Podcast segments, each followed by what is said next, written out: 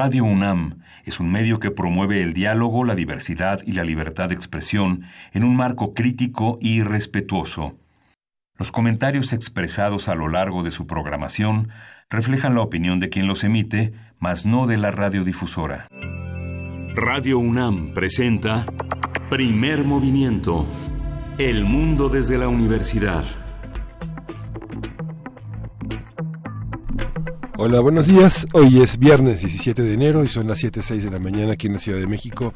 Estamos en la cabina de Radio UNAM en primer movimiento. Berenice Camacho, buenos días. Buenos días, Miguel Ángel Quemain. Así es, aquí estamos, ya estamos logrando eh, completar esta semana. Por fin es viernes, ánimo. Siempre creo que, además, por ser enero, eh, siempre es un mes complicado como para volver a, a, retomar las actividades cotidianas, pero bueno, ánimo, ya es viernes. Y es viernes también aquí de complacencias musicales de radioteatro y de muchos otros temas que estaremos compartiendo a lo largo de las siguientes tres horas, si ustedes así nos lo permiten, a través del 96.1 de FM y también a través de las frecuencias de la Radio Universidad de Chihuahua. Para nuestra primera hora de transmisión estaremos con ustedes en el 105.3, el 106.9 y el 105.7 de 6 a 7 horas de Chihuahua, muy tempranito por allá, 7 a 8 horas de la del, 7 a 8 hora de la Ciudad de México, cuando ya por acá este pues aquí ya el caos eh, vial empieza a formarse, como es costumbre a estas horas muy muy temprano cuando todos salimos pues a hacer nuestras actividades a pesar de todo y contra todo, a pesar de las sábanas que se pegan, pero aquí estamos, aquí estamos en viernes.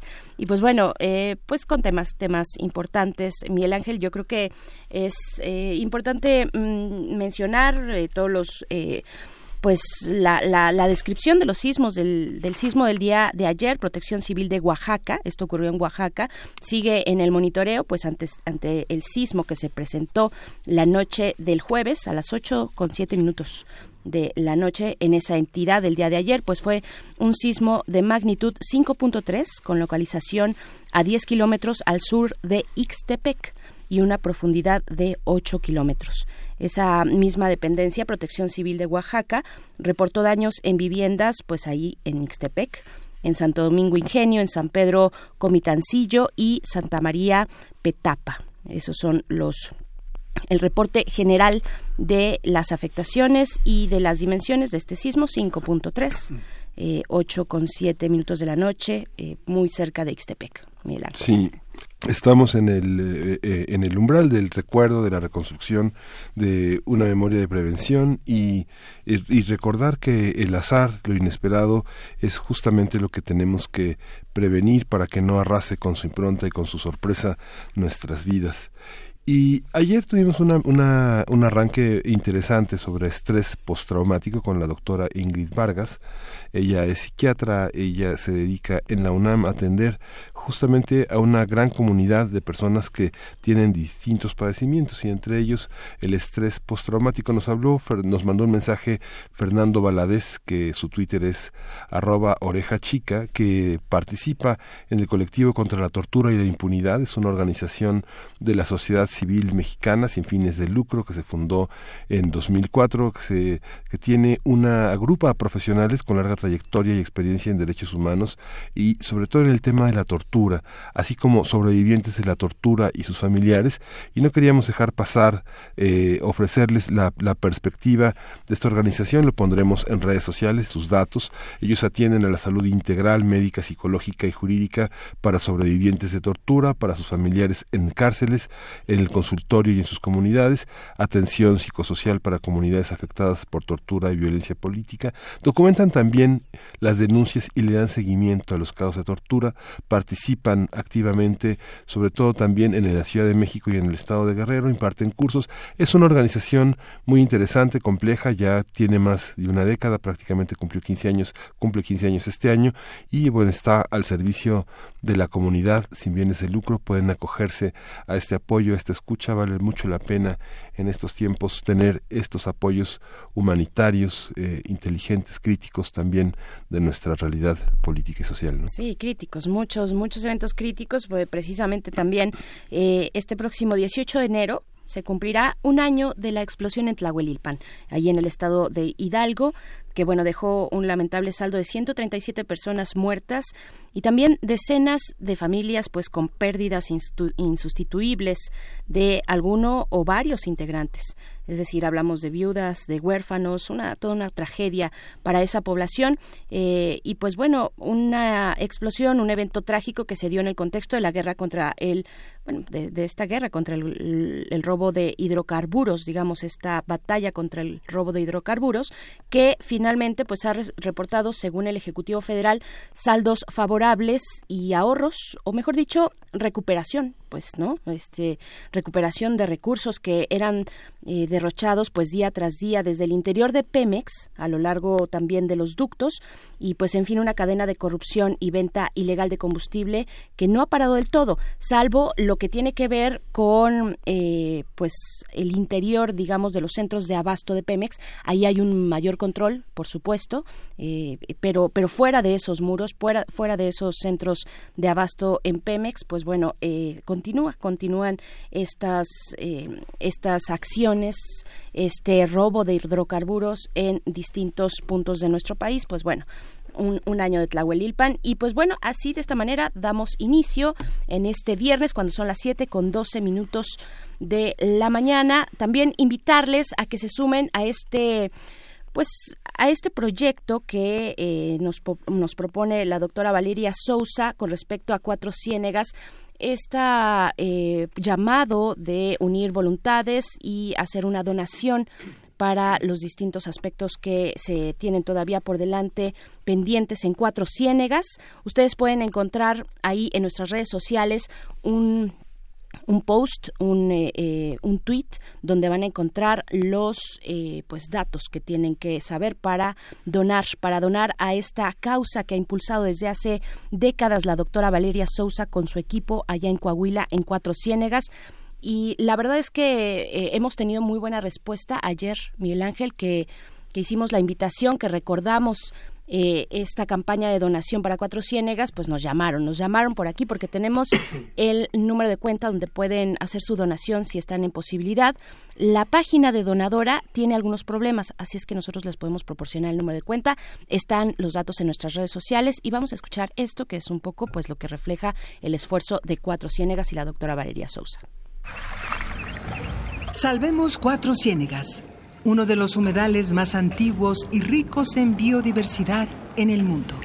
Para más información visita donadora.org diagonal campanas diagonal salvando guion medio 4 guion medio ciénegas o deposita a Banco Santander, número de cuenta 6050 78 53 347. A nombre de Valeria Francisca Eugenia Sousa Saldívar. Referencia donadora 4 con número Ciénegas. Fecha límite 23 de enero. Hagamos comunidad y lleguemos a la meta. Salvemos cuatro ciénegas. Pues ahí está otra manera, la verdad, Miguel Ángel, de hacer de hacer comunidad de impulsar estos proyectos, de apoyar lo que se gesta al interior de nuestra universidad. Entonces, pues bueno, hagamos comunidad, está la invitación ahí y en nuestras redes sociales también. Sí, tenemos un programa hoy también muy, muy interesante. Vamos a tener en el ese viernes de ocio de Ícaros Yalas, Libertades de la Cárcel. Vamos a conversar con Luz Sánchez Push, fundadora y coordinadora de Ecollective FIT. Ella estudió la carrera de Historia del Arte y Comunicación en la Universidad Iberoamericana y ahí creó en la en el reclusorio preventivo Baronil Norte creó un colectivo artístico que se llama Collective Fit generando intervenciones plásticas a partir de sus fotografías. Y tendremos a Alejandro Sandria. Él es artista en libertad. En 2017 se integró al colectivo y desde su salida del reclusorio en junio del 2018 se integró como tallerista en dicho colectivo Bien, también tenemos nuestro radioteatro, se titula Julián es una sirena. Es una adaptación que nos hace Mesli Montero. Mesli es eh, estudiante en la Facultad de Filosofía, está haciendo su servicio social con nosotros en... Eh, en teatro, lo está haciendo, eh, eh, está haciendo su licenciatura en literatura dramática y teatro, si mal no recuerdo. Y pues bueno, vamos a tener este radioteatro. Julián es una sirena. Sí, y vamos a tener en la nota del día el sismo, recuento de la reconstrucción. Vamos a hablar de los damnificados unidos, las personas que están en Tlalpan unidas luchando por recuperar su espacio, su vida cotidiana. Vamos a tener el comentario de Francisca Gutiérrez, que es habitante del edificio 1C colapsado del multifamiliar Tlalpan e integrante de Damnificados Unidos de la Ciudad de México. Sí, Francia Gutiérrez es su nombre eh, y, bueno, que ha, que ha sido vocera, vocera de estas, eh, de las personas, de las familias afectadas por el sismo de 2017. También tenemos en nuestra nota internacional, pues volvemos, seguimos en esta cuestión de los sismos porque se cumplen 10 años, 10 años ya del sismo que azotó Haití. Ustedes lo recordarán, recordarán 2010. Vamos a comentarlo con la doctora Margarita Vargas. Ella es doctora en estudios latinoamericanos e investigadora del Centro de Investigaciones sobre América Latina y el Caribe de la UNAM. Así es que, bueno, esto para nuestra nota internacional. Diez años cumple ya este sismo que ha dejado pues la isla, esta parte de la isla, en, en, un proceso que no alcanza a, ver la recuperación en Haití, ¿no? Después de la poesía necesaria que corre a cargo de Berenice Camacho, vamos a tener una mesa judicial penal. Vamos a conversar con Edgar Cortés, ya lo conoce usted, él es defensor de derechos humanos, licenciado en Derecho, Filosofía y Ciencias Sociales, es investigador del Instituto Mexicano de Derechos Humanos y Democracia. Y vamos a conversar también con Javier Carrasco Solís, él es director ejecutivo del Instituto de Justicia Procesal Penal y es un experto en derechos humanos y proceso penal, miembro de Justicia sin Pretexto. Bien, pues eh, bueno, hay que decir que en esta ocasión, eh, como parte de la despedida que le damos y queremos darle a nuestros eh, compañeros de servicio social, la poesía necesaria estará a cargo de Jesús Pacheco, que es uno de ellos, uno de los integrantes de nuestro servicio social. Muchas gracias, Jesús, Jesús Pacheco. Y pues bueno, vamos a ir con música, vamos con complacencias musicales. Esto nos lo pide Esther Chivis para su mamá.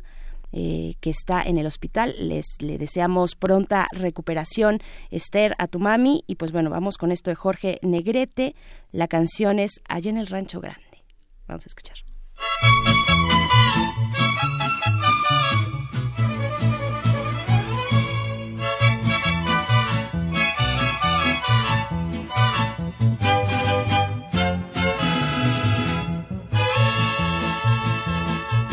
Allá en el rancho grande, allá donde viví.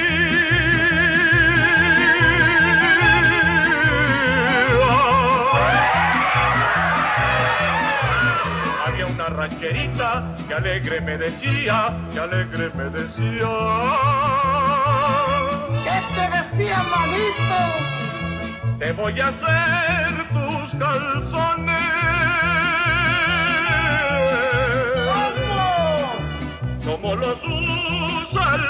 ranchero.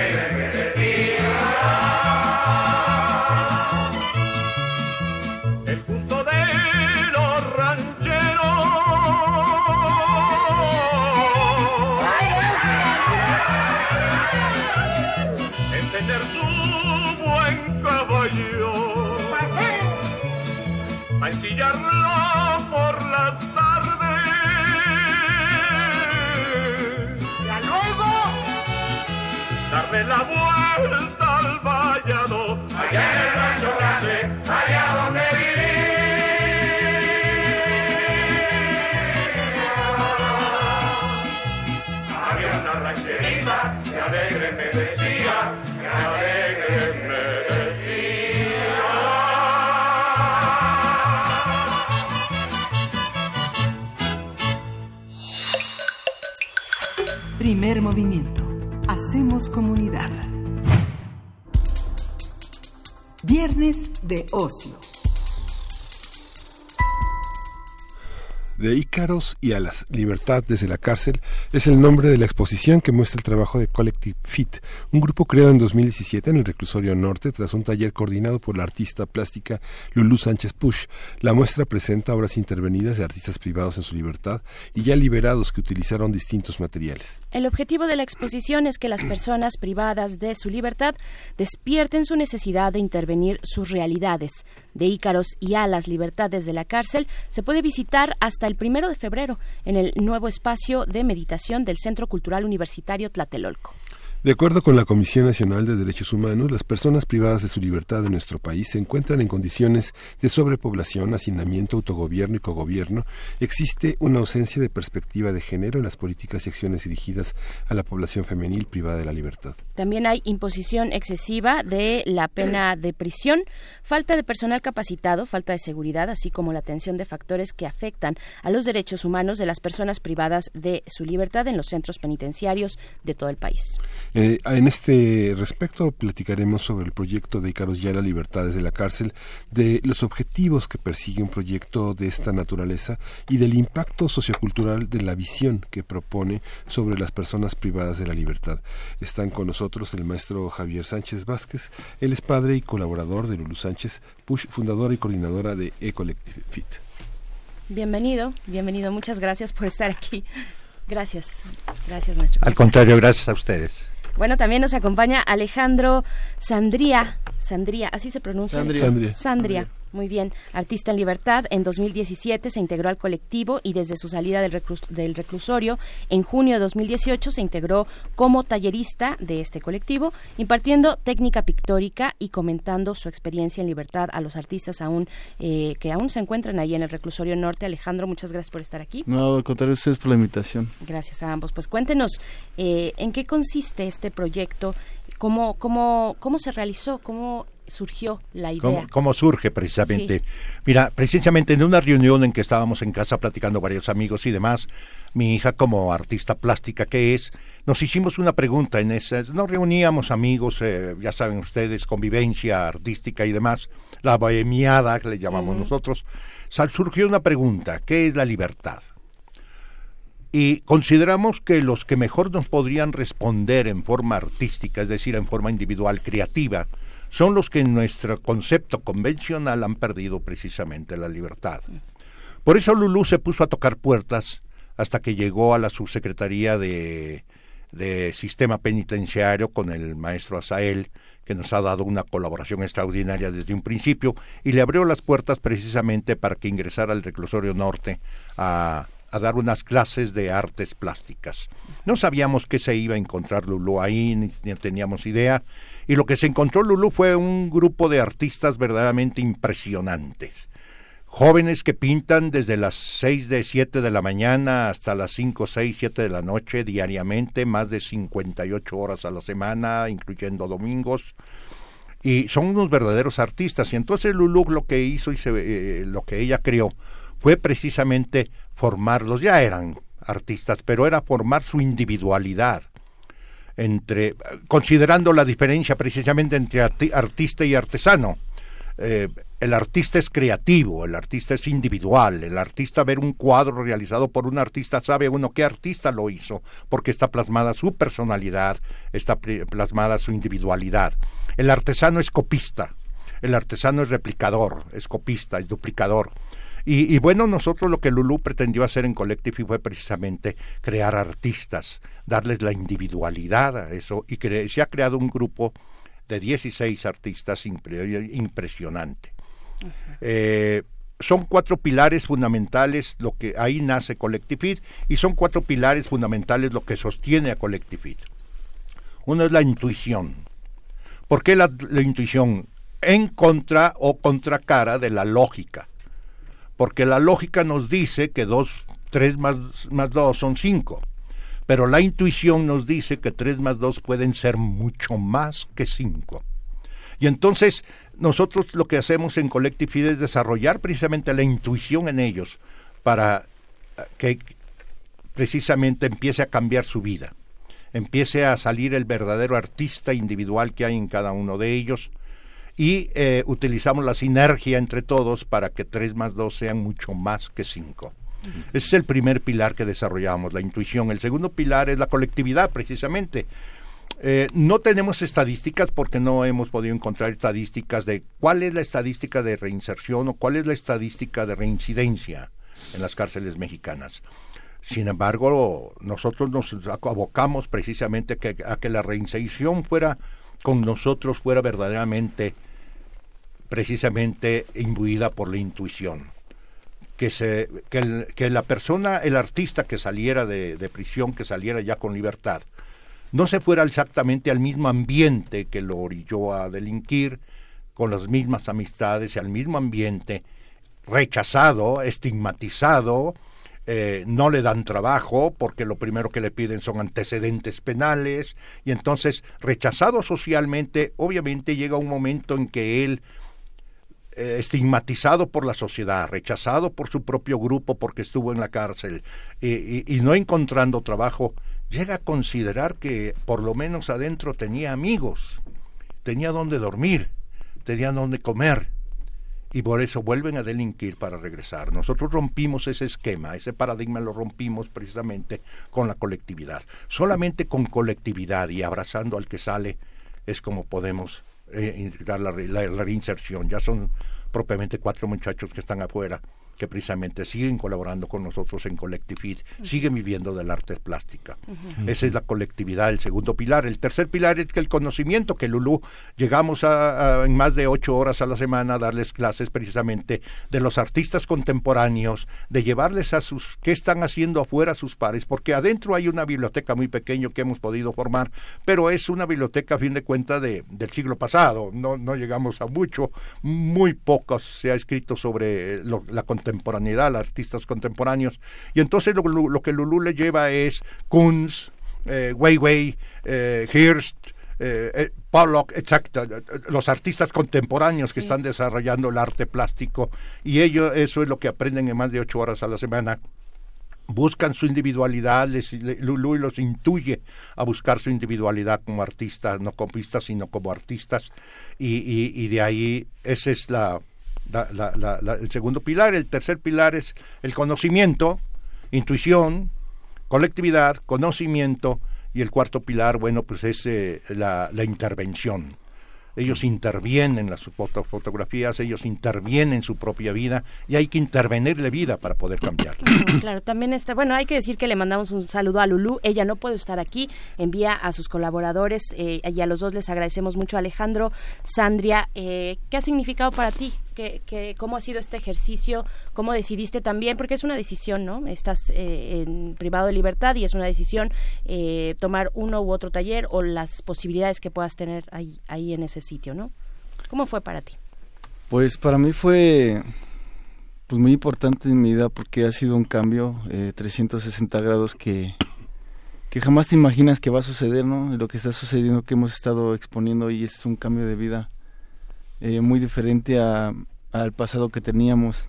Entonces el, el, apoyo, el apoyo que estamos teniendo ahorita, tanto como de eh, Cultura Comunitaria de la Secretaría de Cultura, del maestro Azael, que, que nos van casi casi llevando de la mano y dándonos el apoyo y todas las facilidades para que yo y mis compañeros podamos seguir en, en este que es nuestro sueño de ser artistas, que es lo que queremos hacer.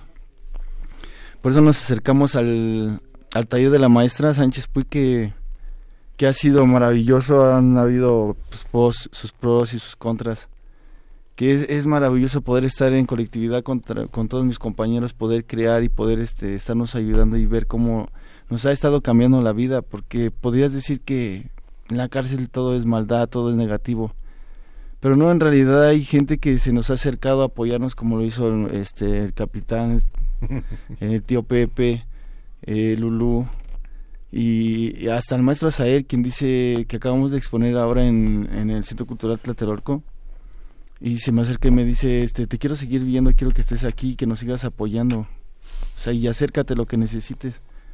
El Secretaría de Cultura a mí en, lo personal me, ha impulsado, me ha ayudado y es, es algo que me motiva. Yo hoy que regreso al, reclusorio, porque dije saliendo del reclusorio yo ni voltear a ver ni la puerta, ¿no? Después de estar ahí adentro mucho tiempo, pues yo jamás quería volver a pisar un reclusorio. dije voy a trabajar de lo que sea, como sea, porque tú sabes que saliendo, pues de entrada no nos van a dar trabajo. La gente, estamos contra grandes gigantes que son la ignorancia, eh, la discriminación y el miedo, El miedo a qué va a pasar saliendo. Que tenemos que llegar a romper. El miedo que a qué vas a salir, de qué voy a trabajar. Y que eh, este colectivo y las personas que nos están apoyando se acerquen a recibirnos es, es algo muy importante. ¿Qué es lo que estamos haciendo ahora con los compañeros que van saliendo de prisión? que están en el colectivo y están en el taller, este, los, los vamos, lo estamos viendo, qué están haciendo, cómo están, qué necesitan y los recibimos en la calle, inclusive hasta vamos por ellos a la hora que salen del, del penal, estamos ahí afuera esperándolos. De pronto hablamos mucho de los jóvenes por todos lados y nos preocupamos muy entre comillas de los jóvenes, pero como sociedad somos parte del mismo problema. Sí, exacto, es el, una prisión es el reflejo de la sociedad, ¿no? Entonces se debe de atacar desde raíz, que es, es una prisión que estamos todos ahí concentrados, que es pues gente que no pudimos estudiar, gente que, que no tuvimos las posibilidades, gente que no, no eh, crecimos con nuestros padres, gente que vivimos en las calles, eh, todo está ahí concentrado, entonces desde ahí debemos de empezar a apoyar y ayudar, hacerles eh, ver la forma que, hacerles entender y en realidad creer que hay un, ah, sí se puede, que podemos estudiar, que podemos trabajar, que podemos salir adelante. Alejandro, y, Alejandro, y esta, esta visión de, eh, o sea, ¿cuánto tiempo estuviste? ¿Cuánto tiempo estuviste y cómo fue regresar? ¿Cómo fue ese proceso de eh, adentro y afuera? ¿Y cuál es la técnica que, porque a mí me interesa saber de ti también como artista? Eh, Aunque ese proceso... Yo estuve cerca de 10 años y el entrar otra vez, pues el primer día sí fue impactante porque dije, pues de estar otra, eh, tanto tiempo encerrado, pero el saber que voy a entrar y poder salir, Ajá pues me, me daba pues ánimo, ¿no? Y fortaleza. Pero el saber que voy a poder darle ánimos a mis compañeros, que es lo que yo decía, ¿cómo no entran y alguien me puede ayudar? O sea, como un salvavidas, como lo ha sido el colectivo. Y que me vean mis compañeros volver a entrar y me dicen, oye, o sea, qué valor, ¿no? ¿Cómo yo no regresaría? Le digo, no, pues que si yo regreso es por ustedes porque eh, encontré un, un, ¿cómo le diré? Un salvamento, un oasis, ¿no? No, es eh, el sentido, ¿no? El sentido, sí. El sentido de la vida, decir que pues puedo ayudar. Sí. Yo, de, yo desde chico fui un niño bien latoso, un niño problema. Me, tuve problemas en la primaria, en la secundaria. Y al paso del tiempo que empecé a entrar al arte, pues yo decía, yo quiero hacer una fundación de, de una escuela de llevarme a los niños problema irme a cada escuela y quiero llevarme al más latoso para poderlo ayudar porque es lo que ha estado haciendo el colectivo y en mi vida. Entonces, el, eh, ¿qué más niños problema que son los que están en la cárcel? ¿Qué, ¿Qué, es lo que le faltó a ese niño latoso como tú le dices? Pues... Eh, ¿Qué le darías tú? Me faltó muy atención, amor y... y pues guía. Guía en la vida. Porque yo prácticamente mi mamá trabajaba todo el tiempo, entonces crecí solo. Con mis tres hermanos, entonces pues yo así como era la, como yo veía yo creía que así era la vida entonces en mi barrio del que empujaba más fuerte era el mejor entonces empecé a, aprender a empujar más fuerte. A mí me encanta el Basquiat me gusta el abstracto me gusta eh, expresar lo que veo. Vi mucho vi mucha también vi mucha alegría en la cárcel porque llega un momento que tú estás harto de tantos problemas que llegas ahí y te liberas. Entonces dices cuáles cadenas, aquí puedo hacer lo que yo quiera, puedo estudiar, hay muchos cursos, hay este gente que te apoya, haces, haces una hermandad que, es como mi familia ahorita el colectivo, ¿no? Y con gusto me marcan y, y si puedo ayudarlos apoyo. Y regreso con ahora regreso con mucho gusto das alguna clase que, o, cómo aportas tú y, háblanos de tu trabajo también cuáles son los materiales que utilizas así para darnos una idea de qué es lo que estás haciendo. Dice me gusta me gusta Basquiat me gustan ciertos artistas yo inicié inicié este desde empezar a hacer la pintura al óleo molerla el maestro Tejeda Jaramillo que él fue que fundó un, taller adentro del reclusorio él nos enseñó a hacer desde el bastidor cómo hasta de qué lado lijarlo, cómo poner la tabla. Él nos enseñó todo lo que era la técnica para hacer desde un tablero hasta la pintura al óleo y cómo agarrar un pincel.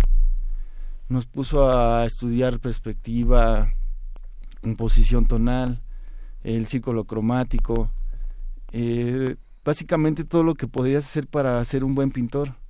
Pero él nos decía, si tú quieres ser un buen pintor, pues dale, hay muchos tipo artesanos, ¿no? Pero si tú quieres ser un artista, tienes que empezar por ser una buena persona. Tienes que plasmar, tienes que sacar tus demonios, tienes que hacer muchas cosas para que puedas ser un gran artista. Entonces nos hacía convivir entre todos nosotros. Y, y yo de, entré, de entrada empecé leyendo los, los impresionistas, Van Gogh, Gauguin. Y, y me encantaba, me, me gusta mucho poner colores. Adentro todo es beige, todo es gris, todo es concreto. Entonces tú de alguna forma eh, tratas de escaparte y fugarte de esa, de esa prisión. ¿Durante cuánto tiempo estuviste en esta formación? Porque dices, bueno, estuve, eh, estuviste privado de libertad 10 años. ¿Cuántos de esos 10 años estuviste? Yo creo que estuve en 8. Porque entrando bueno, luego, luego... son dos carreras. Sí, dos carreras. Sí. entrando luego, luego conocí, tuve la fortuna de conocer a un amigo, mi, gran amigo Jordan.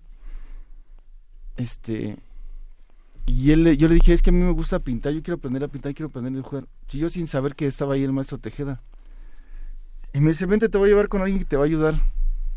Y me llevó y me lo presentó un señor excelente que, que le agradezco mucho, toda la vida le voy a estar agradecido.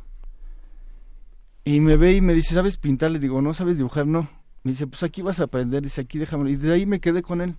Entonces él me decía, tienes que lijar, tienes que pintar, tienes que hacer esto. Y yo, entonces, desde ahí me entró la pasión por estar pintando, por estar leyendo, por saber más de técnicas, de, de, de colores, la espátula, cómo agarrar el pincel.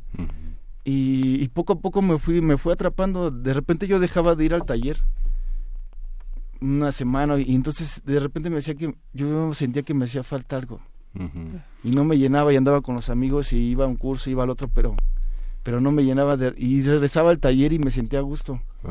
Entonces me llena me llena en todos los aspectos el arte y, y llega la maestra a, a reforzar las técnicas y, y las teorías con con artistas contemporáneos Duchamp Basquiat eh, Richter eh, Duchamp que ahora saliendo luego luego este la maestra me llevó al museo al MOAC Sí.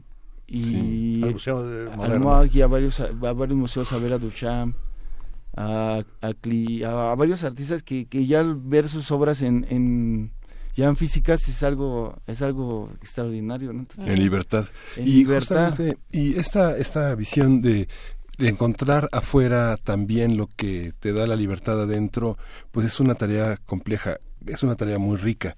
Pero cuéntanos cómo se enfrentan administrativamente, digamos, a las autoridades, qué es, los, qué es lo que hay que cambiar, cómo es la manera de acercarse. Todavía necesitamos tener una carta de antecedentes no penales para vivir en la sociedad que se supone tiene la voluntad de reinsertarnos, de reparar. Sí, definitivamente sí. La, la Secretaría de Cultura, a través de la Dirección General de Vinculación Cultural, eh, nos han dado un apoyo eh, indescriptible, un apoyo valiosísimo. Y Lulú ha hemos tratado de conseguir una casa de medio camino. Le llamamos casa de medio camino, donde los chicos que están saliendo por lo menos pasen con nosotros dos años, dos años y medio. Invariablemente todos tienen que estar estudiando, todos. Algunos están pagando la primaria, otros están terminando la secundaria, otros la prepa, otros están entrando ya a la, a la universidad para estudiar sus propias carreras de artes plásticas, etcétera. Estamos tratando de, de- de hacer todos los trámites necesarios para llevar la, la carrera de artes plásticas en línea adentro del reclusorio. Y ahí sucedió un detalle muy hermoso porque pensando nosotros llevar la, la- carrera de artes plásticas en línea al reclusorio norte, el señor director nos le dijo a Lulú, no, se, no te olvides de los, de los custodios. Y entonces vamos a tratar de llevar precisamente, hacer todos los trámites necesarios, hacer todo, buscar, estamos precisamente en ese proyecto. Este es un proyecto que todavía estamos, nos falta tocar puertas, nos falta buscar autorizaciones y demás para llevar la, la universidad en línea para artes plásticas, tanto para custodios como para internos, para nuestros alumnos ahí en el reclusorio. Eso es todo un proyecto, pero en esa forma tratamos de ayudar a su, a su realización, a su vinculación, ¿no? Y bueno, el apoyo que nos han dado la Dirección General de Vinculación eh, Cultural es precisamente la Casa de Medio Camino en los propios Pinos. Existe el proyecto de que los Pinos nos den esa Casa de Medio Camino, donde podemos recibir ya a nuestros muchachos cuando salen, que terminen sus estudios, que terminen su preparación. Tratamos de que esa Casa de Medio Camino sea autosuficiente, sea a través de varios ingresos por ejemplo, puede ser a través de una cafetería, porque los muchachos tienen que comer y entonces tenemos que darles de comer. Y donde comen dos, pues comen cuatro, ¿no? Y entonces podemos eh, abrirla al público. Eh, la venta de productos precisamente para artistas que ellos mismos los, los hacen, los cuadros, los lienzos, los, y una, de, ellos... y una de las reglas va a ser que hayan pasado por la cárcel, ¿no? Si no están en la cárcel no van a poder trabajar con nosotros. Este, eh, no les van a pedir la carta de... No, es que ¿cómo te van a exacto, no vamos a pedir todo eso. Incluso estamos tratando de ampliar no solamente artistas, sino, por ejemplo, carpinteros, fontaneros, eh, eh, herreros, etcétera, que puedan vincularse a Collective Fit para tratar de ayudar a la colectividad. El grupo ¿Qué contraste, perdón, maestro, qué contraste, si ojalá, ojalá que se, que se lograra este espacio en Los Pinos, qué contraste con lo que tuvimos antes y qué, y, qué diferencia tener a estos chicos, a estas personas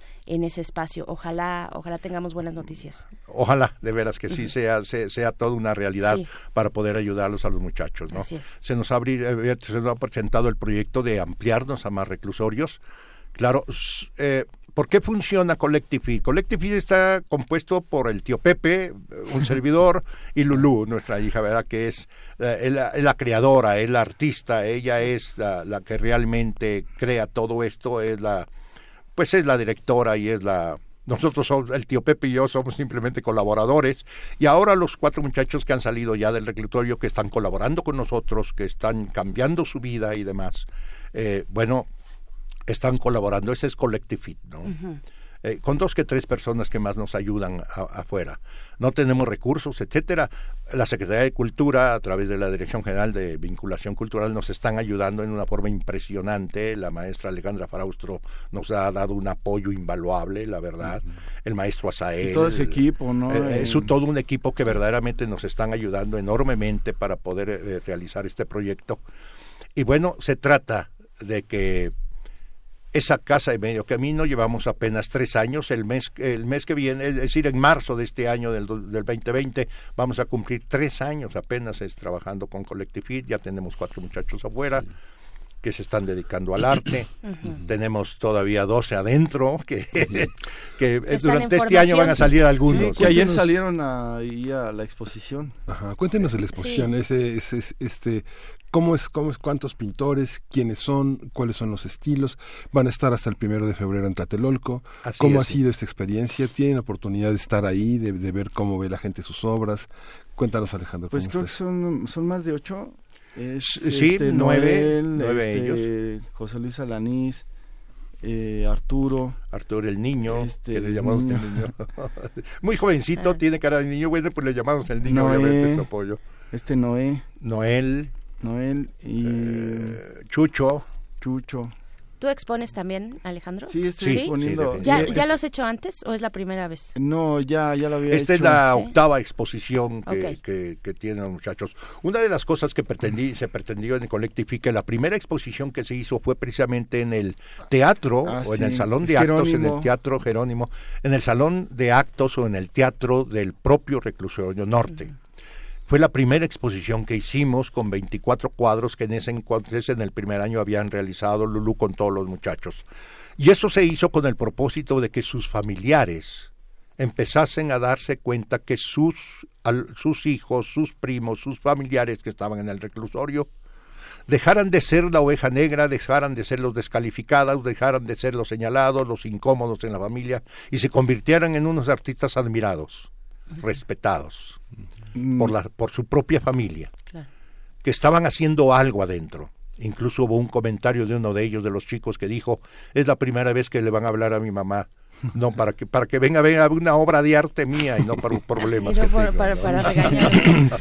Y entonces eso es lo más sensacional, ¿no? Eh, el, el, el cambio que logramos con eso, el, el concepto del chico, hacia su familia fue el primer cambio que hicimos. Posteriormente salimos a la Biblioteca de México y por primera vez en México no había antecedentes que salieran chicos privados de la libertad como artistas, salieran a ver una exposición, no había antecedentes, pero el maestro Asael afortunadamente nos apoyó es, eh, eh, una forma extraordinaria. ¿Quién es el maestro Asael? Es el, es el subdirector de... No, no, es el... Eh, subsecretario, de Sistema Penitenciario de la Ciudad de México.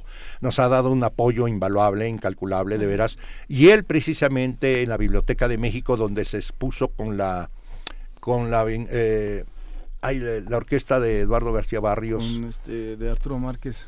con el maestro Arturo Márquez, que se dio la. se, se, estrenó nuevamente la cantata de Tengo un sueño del maestro Márquez. Y ahora ahora tienen esta exposición en Tlatelolco. Tenemos ya, en realidad muy poco tiempo ya para que nos para que nos inviten, para que nos digan eh, a cuándo va a estar, qué es lo que muy brevemente vamos a poder observar ahí. Eh, van a poder observar eh, un, un, grupo de cuatro o cinco alas, seis alas que hicieron los muchachos, por, pero eso es el nombre de Ícaros. Ícaros y alas. Ícaros y alas, sí. sí.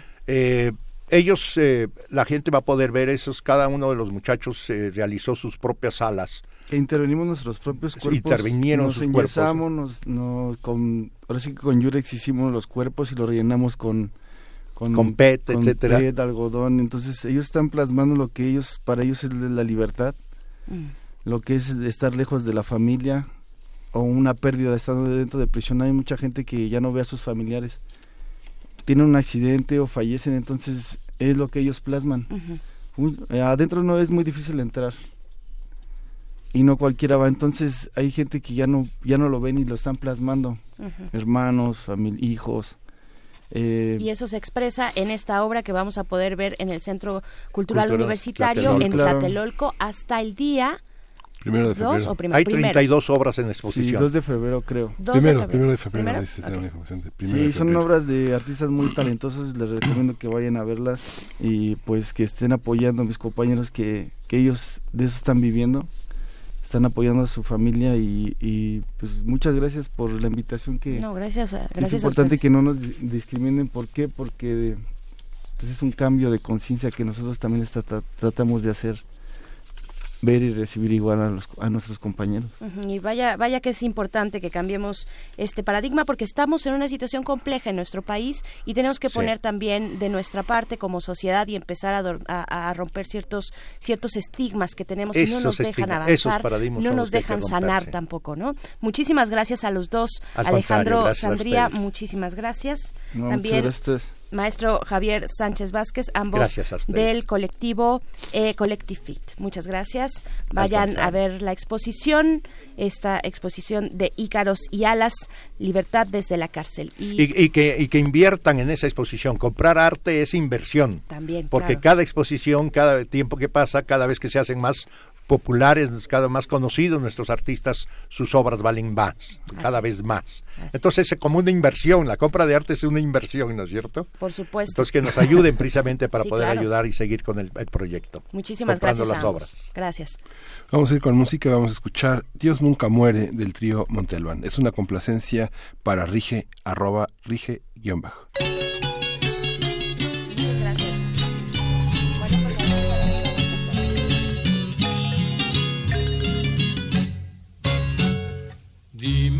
Quién eres, Dios mío, que tanto me haces sufrir.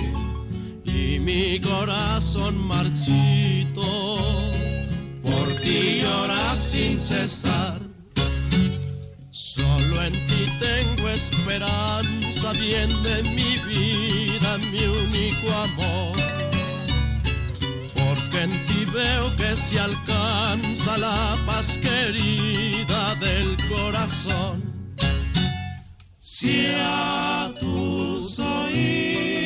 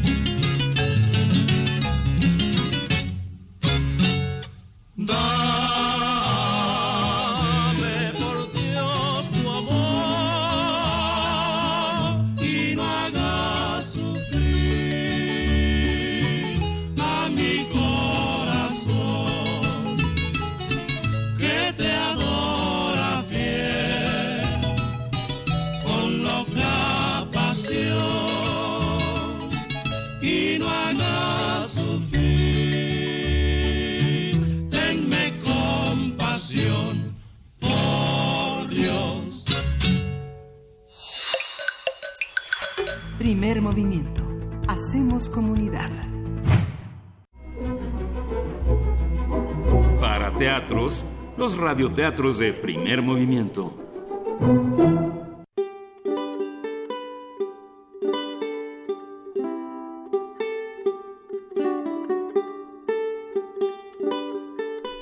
Julián es una sirena. Historia e ilustraciones de Jessica Love.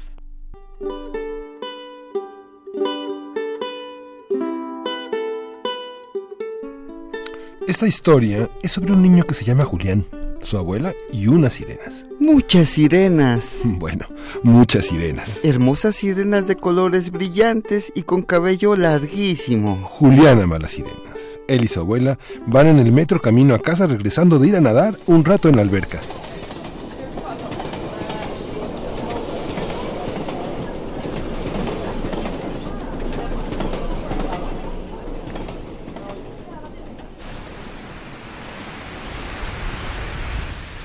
Cuando vi esas sirenas con todos esos colores, les juro que vi cómo el océano inmenso me llevaba hasta el fondo, donde miles de criaturas marinas me arrastraban con ellas.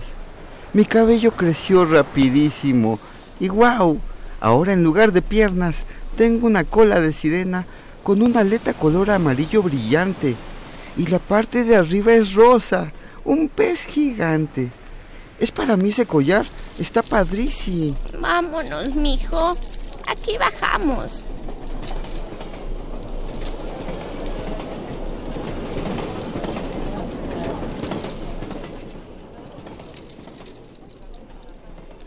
Abuela, ¿viste a las sirenas? Las vi, mijo, las vi. Abuela, yo también soy una sirena.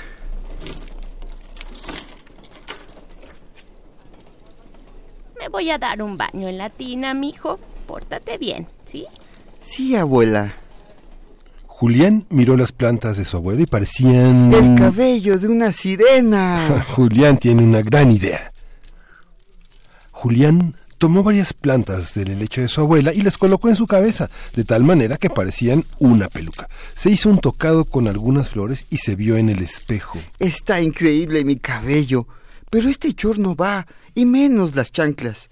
Me falta... Una aleta de sirena, te falta una aleta. ¿De dónde la vas a sacar? Mm, esa cortina siempre me ha gustado. Ese color es muy bonito. Eh, estoy bien, estoy bien. Ah, Ahora solo le hago un nudo al final. La amarro a mi cintura y... ¡Qué aleta de sirena más colorida! Gracias. Necesito un espejo. ¡Wow! Soy una sirena. Me falta un poco de color en los labios. Julián. Eh, eh, mm, ¿eh? A ver, a ver, ven tantito, hijo, ven. Ah, ¿Para mi abuela? Para ti, Julián. Ven.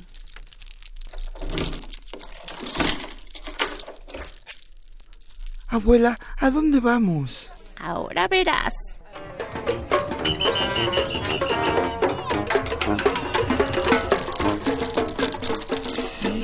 Sirenas. Como tú, mijo. Vamos con ellas.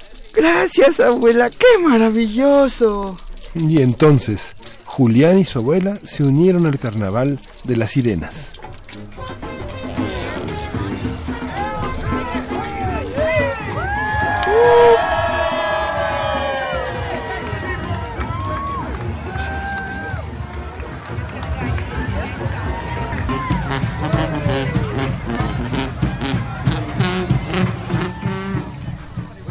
Julián es una sirena, historia e ilustraciones de Jessica Love, adaptación de Misty Montero.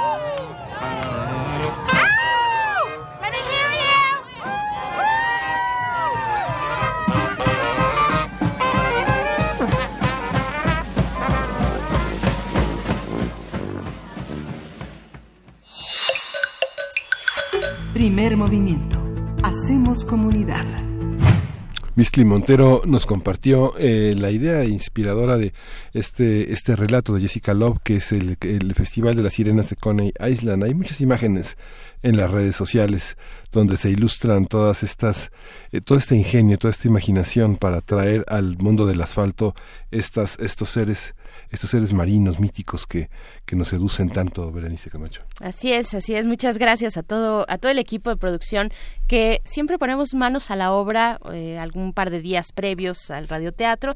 Y fíjense, bueno, sí, en esta ocasión ya llevamos varios, varios radioteatros dos o tres que han sido pues dirigidos, producidos también por Mestli Montero, quien es nuestra compañera de servicio social y que también tiene una voz, una voz maravillosa y que lo hace muy bien cuando le toca entrar aquí al radioteatro. Pues muchas gracias Mestli, gracias a todos los que hacen posible este radioteatro y por supuesto a ustedes díganos qué les pareció. ¿Les gustó? y este si les gusta, bueno, las contrataciones para el equipo son al teléfono 55 46, 46 39. Pueden llevarnos a sus fiestas, a sus reuniones, a sus conferencias para hacer radioteatros que nunca, nunca, nunca, nunca son innecesarios. Siempre, siempre son eh, importantes, eh, sobre todo cuando es viernes, como también son las complacencias musicales. Sigan enviándonos sus complacencias, puede haber una dedicatoria, ¿por qué no? También se vale.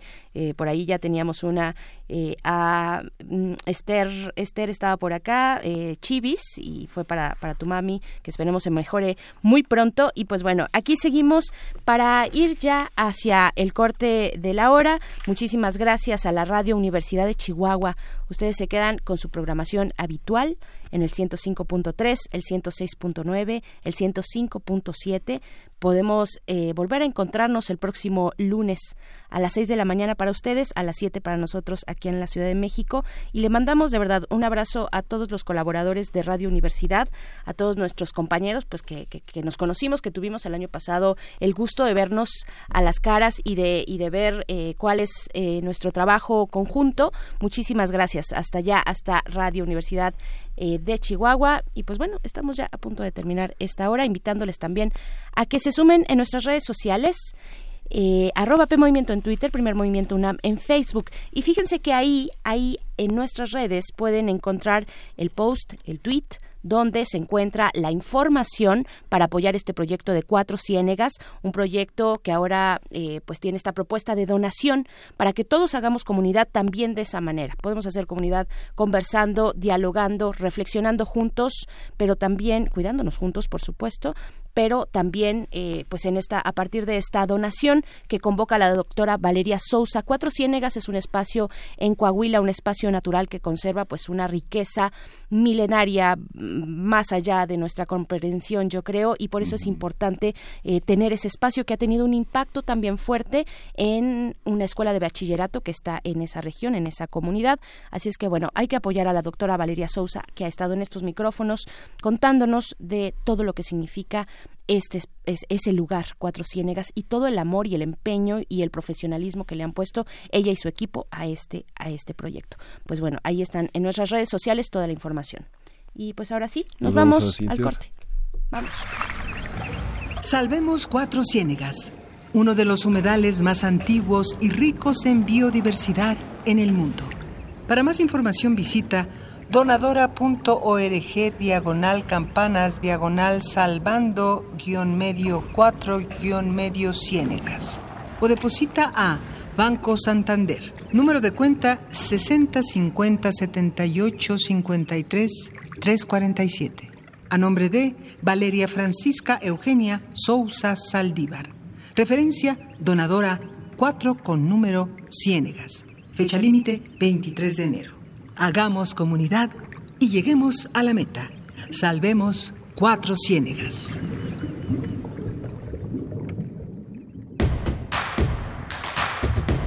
Síguenos en redes sociales. Encuéntranos en Facebook como Primer Movimiento y en Twitter como arroba PMovimiento. Hagamos comunidad.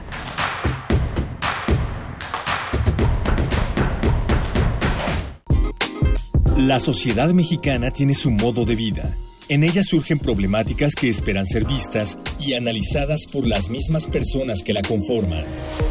Socialicemos las perspectivas y propongamos soluciones. Radio UNAM y la Escuela Nacional de Trabajo Social te ofrecen un espacio para el diálogo en Vida Cotidiana, Sociedad en Movimiento, con Ángeles Casillas, todos los viernes a las 16 horas por el 96.1 de FM.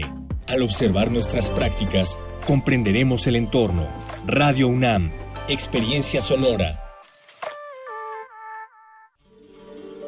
En algún momento tuviste que aprender a dominar tu instrumento, a escribir una novela, a realizar una investigación. Tu talento lo aprendiste. ¿Por qué no aprender a monetizarlo? Bécame mucho. Tu camino al dinero.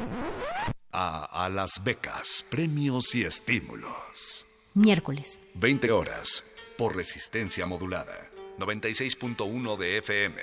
Radio. UNAM. Experiencia sonora. Mi INE está hecho de las primeras voces que exigieron libertad de elección y de expresión.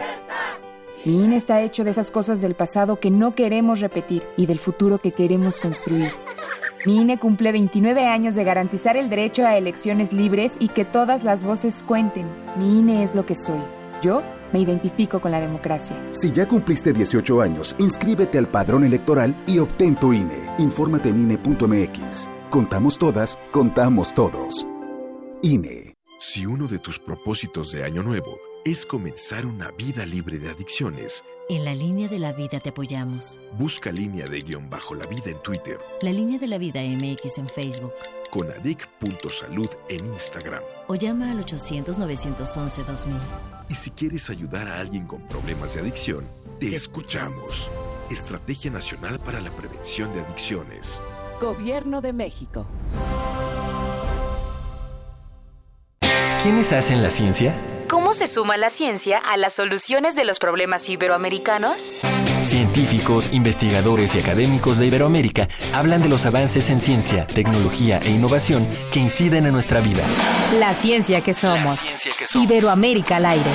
Viernes a las 10 y media de la mañana. 96.1 de FM. Retransmisión, domingos a las 9.30 de la mañana por el 860 de AM. Radio UNAM. Experiencia sonora.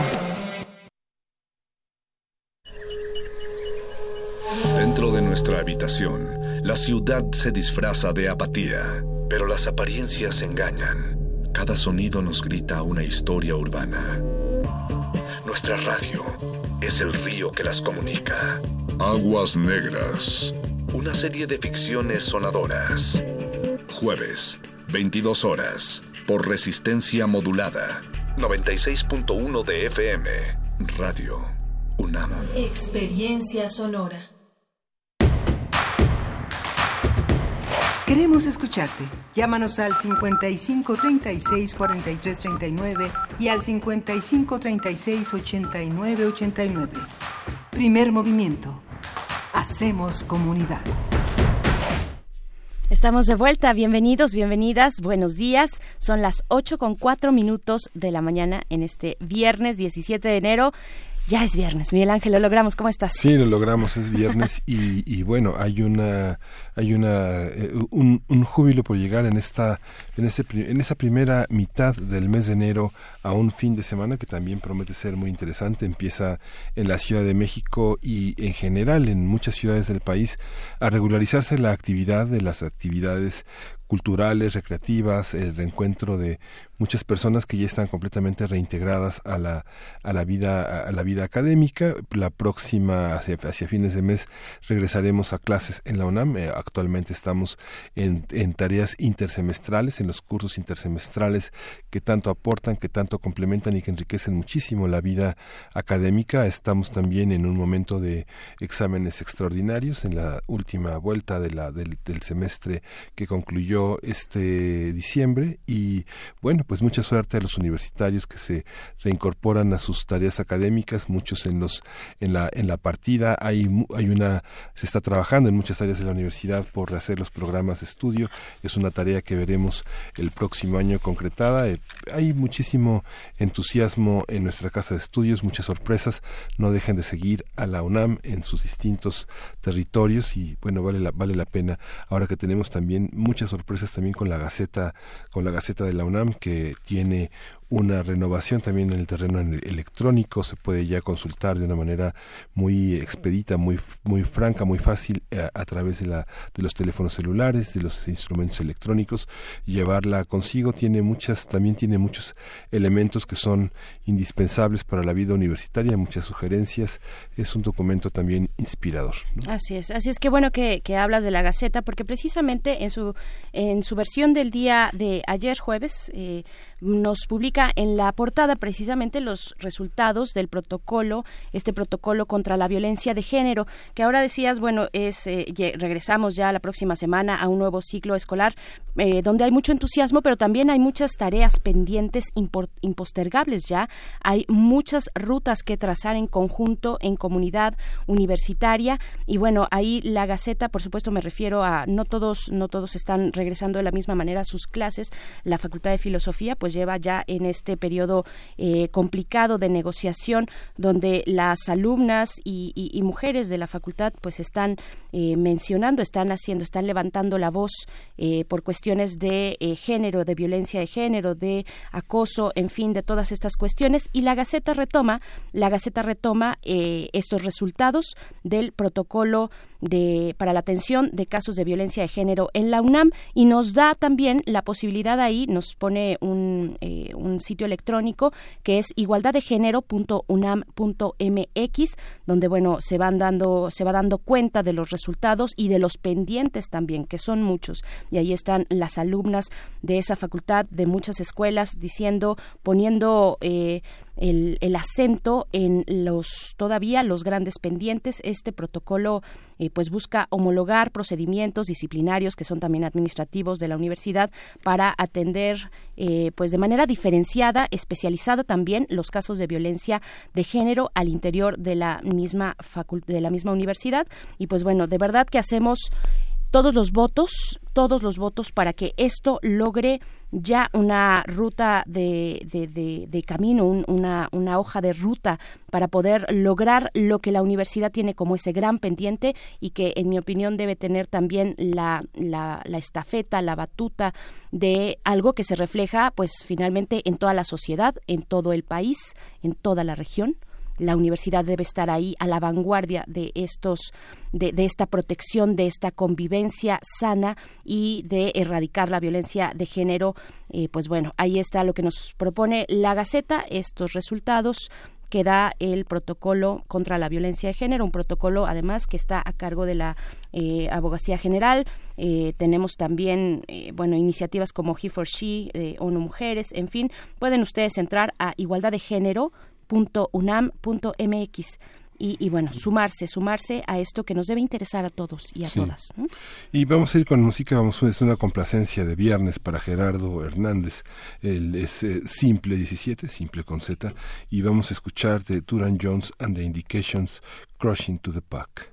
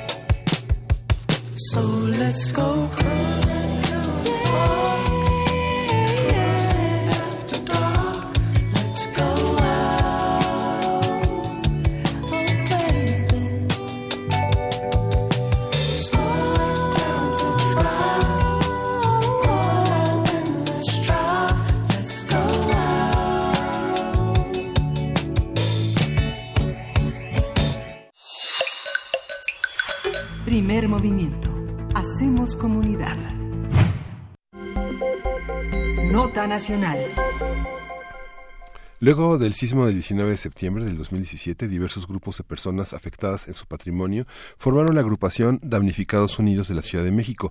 Esta agrupación busca el respeto por su derecho a una vivienda digna. Desde entonces han realizado protestas para exigir recursos para la reconstrucción sin condición de préstamo y han logrado un censo independiente de damnificados y acceso a un fondo de, reconstrucción.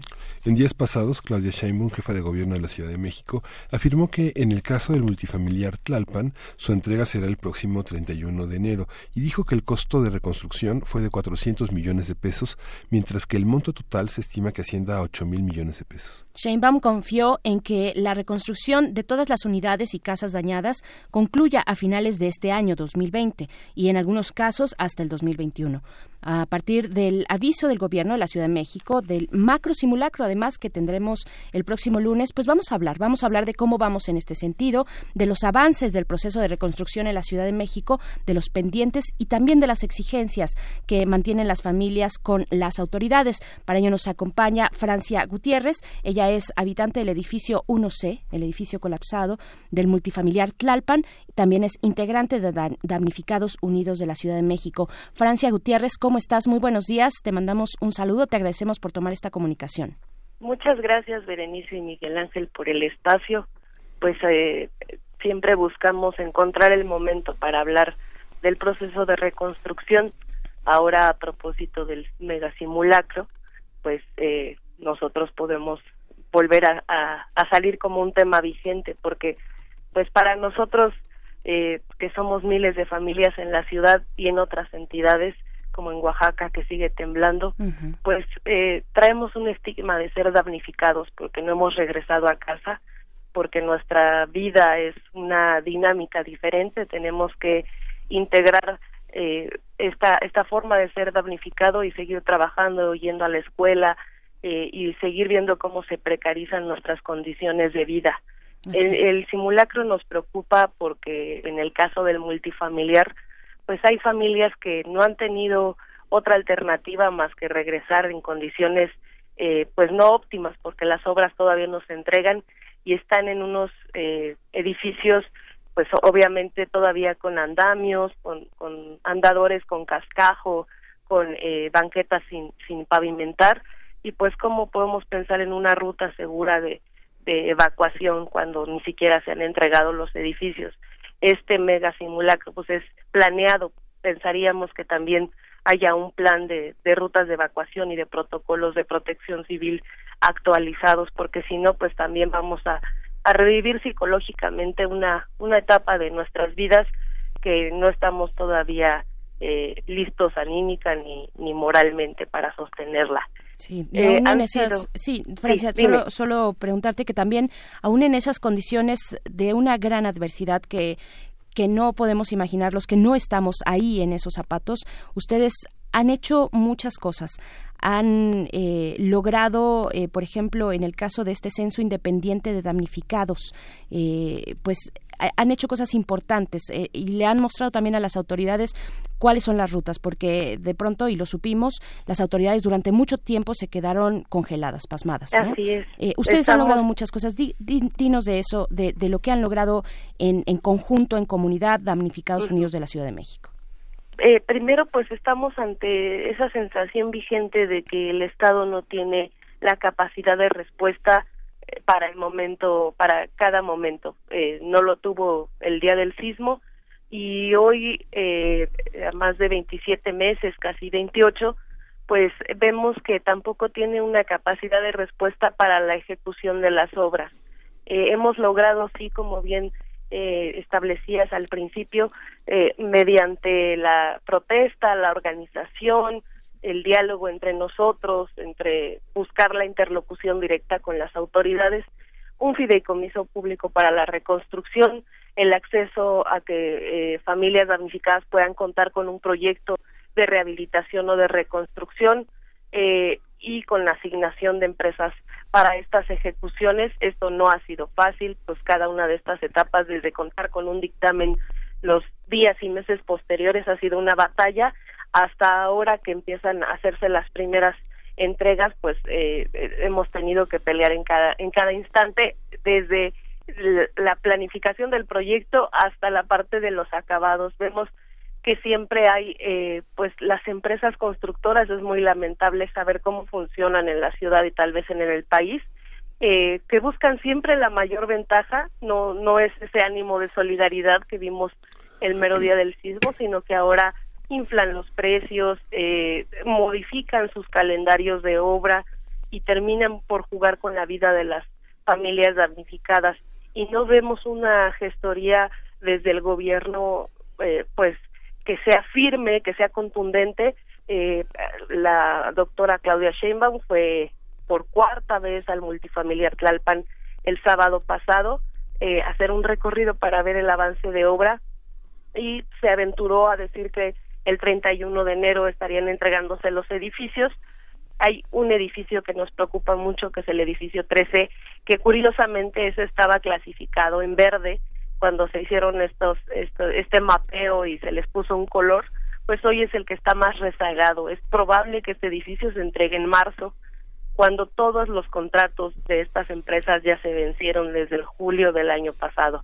No vemos sanciones para estas empresas y nos parece un tema muy preocupante. Nos gustaría dar más mensajes alentadores a la población de que se están ejecutando bien las, las obras, pero pues es, es como un mensaje de poner nuestras barbas a remojar en todos los casos, porque cualquiera de los que nos está escuchando puede llegar a ser un futuro damnificado y el camino que hemos trazado pues bien es una ruta pero no es un camino firme y que garantice sobre todo el, el contar con una rehabilitación o reconstrucción justa en esta ciudad. Oye, Francia, ¿qué pasó? Porque vimos desde el inicio, por ejemplo, muchos jóvenes eh, empresarios, arquitectos, constructores que se acercaron y después vimos en el proceso que ya no les alcanzó, ¿no? Porque vimos los procesos también que se transparentaron a través de la ventanilla única en este para poder participar y en licitaciones muy abiertas a, la a su escrutinio pero de pronto se encuentran tanto César Cravioto como la como la jefa de gobierno con la sorpresa de que eh, de que lo, que tú dices cómo fue ese proceso con las empresas qué tanto ustedes dieron el seguimiento de los tubos que se usaron los paneles que se incrustaron eh, las llaves de la de, de los lavabos el material con el que terminaron amueblando los edificios cómo fue este proceso dónde dónde está dónde está el daño no Eh, Sí, pues eh, este proceso atravesó por dos administraciones de gobierno, lo cual lo hizo todavía más complejo. Eh, ha sido muy evidente cómo el gobierno de Mancera eh, y después con Amieva eh, puso un, un incentivo muy perverso en los primeros procesos de obra, dentro de los cuales está el multifamiliar, que fue hacer contratos entre particulares y entregar el recurso de la totalidad de las obras a los vecinos administradores, lo cual, pues, de primer eh, eh, eh, reacción cambia la actitud de, de quienes administran los edificios porque, pues, de un día para otro tienen que custodiar eh, 40, 50 millones en una cuenta bancaria y eso genera mucha división social en los predios y lamentablemente el gobierno de Sheinbaum con Cravioto a la cabeza en la reconstrucción ha abonado a esas divisiones este, entre los vecinos y en vez de conciliar pues eh, le da a unos les quita a otros y está jugando ahí un tema de contrapesos que solo tiene una interpretación política. Y eh, pues no somos expertos en obras evidentemente pero también lo que vimos es que había demasiada opacidad que se eh, pues ratificó también con esta administración porque pues la jefa de gobierno recibió estos edificios con dos dos meses de trabajo. Ella entró en, en, en diciembre y los recursos empezaron a dispersarse un mes antes de, de su gobierno. O sea bien pudo desde nuestras primeras denuncias haber puesto firmeza en el proceso y nosotros tuvimos que exigir tener acceso a los documentos, al proceso de obra, a los a las administraciones que se les hacían los pagos y con un, un pequeño asomo que pudimos obtener de un edificio nos dimos cuenta de cómo se estaban inflando los costos en los en los insumos que se utilizaban.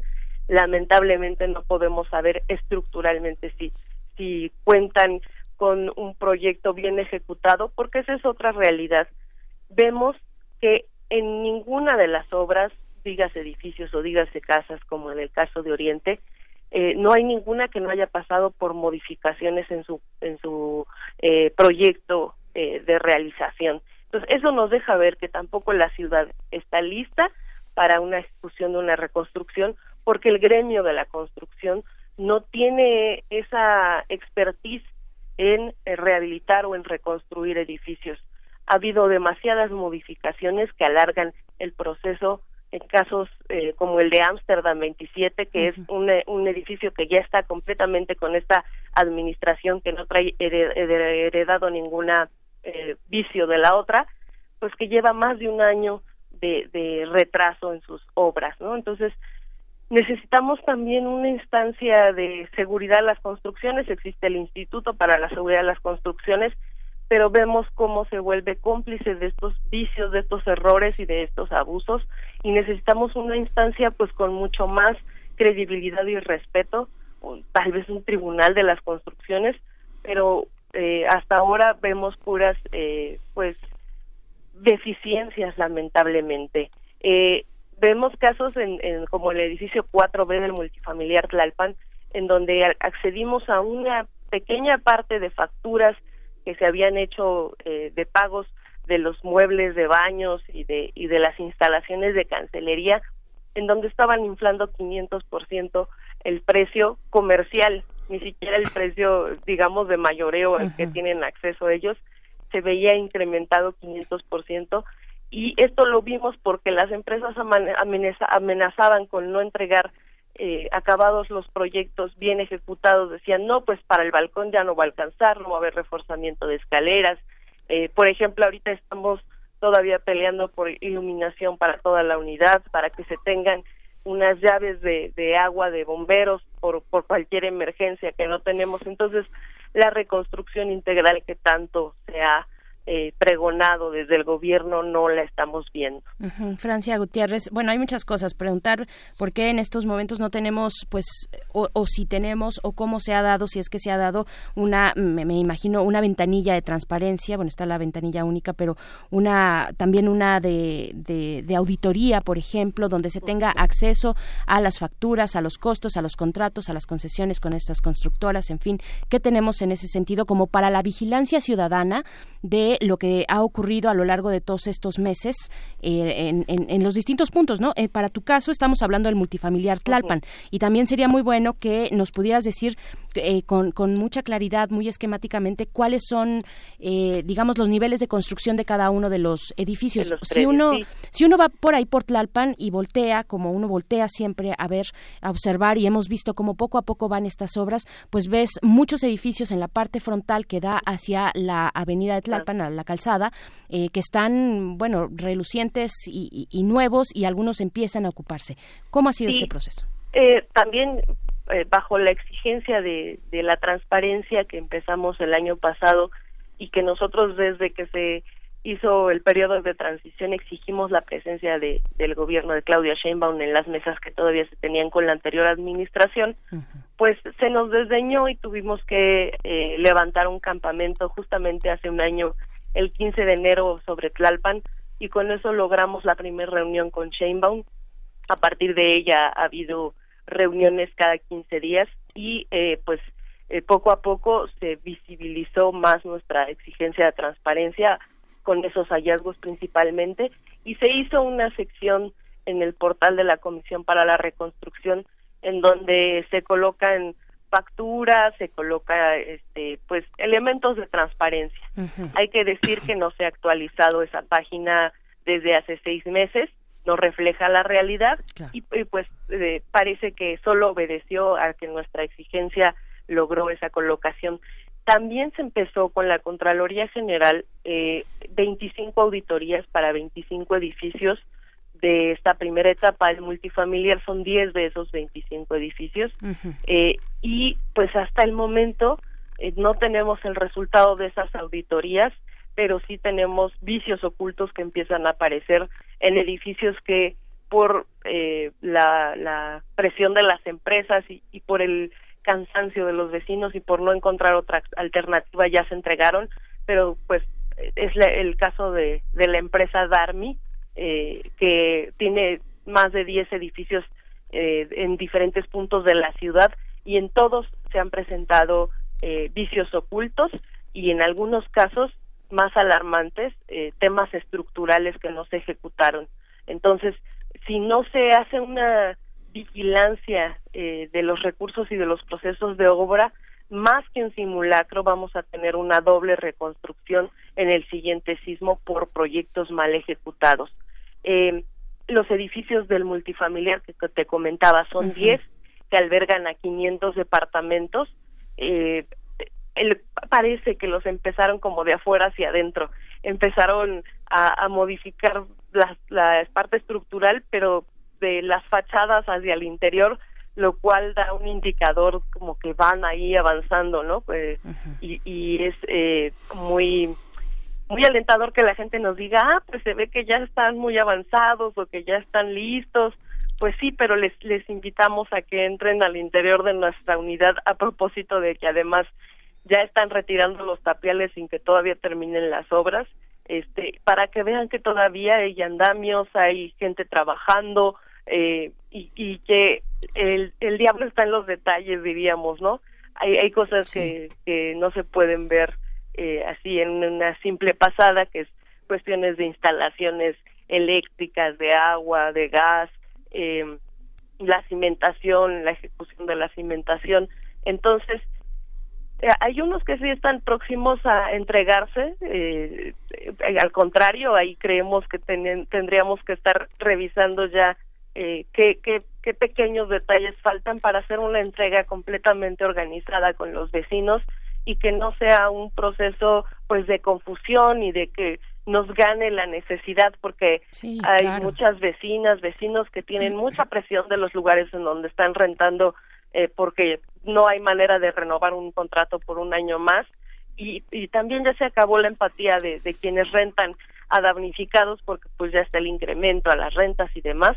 Entonces, estamos en la recta final, pero si no se cuida, esto puede generar una descomposición social, eh, desconfianza en, en las autoridades eh, y pues una mala ejecución de la reconstrucción en la ciudad, ¿no? Parece que hay un exceso de confianza de la jefa de gobierno sobre el comisionado porque cada 15 días le presentamos dentro de una hora, que es lo que nos da para para nos, nosotros que somos cerca de 800 predios eh, y asisten a las mesas cerca de 400 vecinos de todos estos predios de, de diferentes alcaldías, nos da solo una hora. Y su actitud es justo cuando llega la hora, dice se les acabó el tiempo, se para y se va, aunque tengamos una agenda eh, muy larga por plantear de puntos, eh, y se va sin, sin, sin resolver, sin conocer a profundidad, y pues luego le, le explotan los temas en la cara, ¿no? Claro. Entonces tiene que hacer acciones de mitigación como esos recorridos, pero esos recorridos tampoco resuelven de fondo los atrasos ni sanciona, pues la, la, la semana pasada anunció sanciones y hoy eh, no sabemos cuáles van a ser esas sanciones. Sí, la transparencia es un revoltijo de, de, de- de- de datos, ¿no? Porque finalmente está el tema de las rentas, está el tema de las demoliciones, está el tema también de toda la todo, todo, todo el soporte que tienen en materia de gastos me- menudos, como todo lo que tiene que ver con el gasto fino de las de, de los edificios, pero no se entiende. Digamos que No nosotros más o menos estamos acostumbrados a, a ver números Ajá, y pero el, el ciudadano de a pie que además No se entiende. con sus recursos que se está reconstruyendo porque las eh, la lluvia de donaciones nacionales e internacionales no se aplicó a la reconstrucción, no sabemos en dónde está. También vemos que se giran órdenes de aprehensión eh, contra el excomisionado Tungui, contra el titular, ex titular del INVI eh, Collins, eh, contra el ex titular del, de Sedubi, pero solo vemos esa campaña de, de órdenes de aprehensión, pero no de que se cumplimenten. Entonces, vamos a, a tener más tranquilidad cuando estén en la cárcel quienes jugaron con la desgracia desde sus puestos y abusaron de los recursos que toda la ciudad genera. Por supuesto, Francia Gutiérrez, bueno, eh, hay eh, es, es un espacio muy visible a la ciudadanía, está en el tránsito pleno de calzada de Tlalpan, ahí el, multifi- el multifamiliar eh, Tlalpan al que tú perteneces, pero hay muchos otros vecinos que están en zonas no tan visibles, no tan favorables. Mm, Y, y es como última pregunta que nos comentes cómo están las otras zonas, cómo están los otros vecinos, cómo está Tláhuac, cómo está Xochimilco, en fin, todo lo que lo que lo que queda todavía eh, por por reconstruir.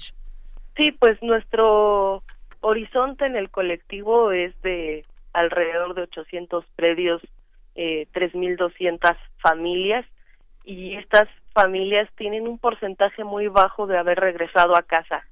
Eh, estamos alrededor de 10 casas en Tláhuac, eh, en Iztapalapa son eh, casas que apenas empezaron eh, a, a la ruta y no hay ninguna sola entregada ni en rehabilitación ni en reconstrucción. Eh, tenemos edificios que están retrasados, como te comentaba el caso de Ámsterdam 27 en la colonia Hipódromo Condesa.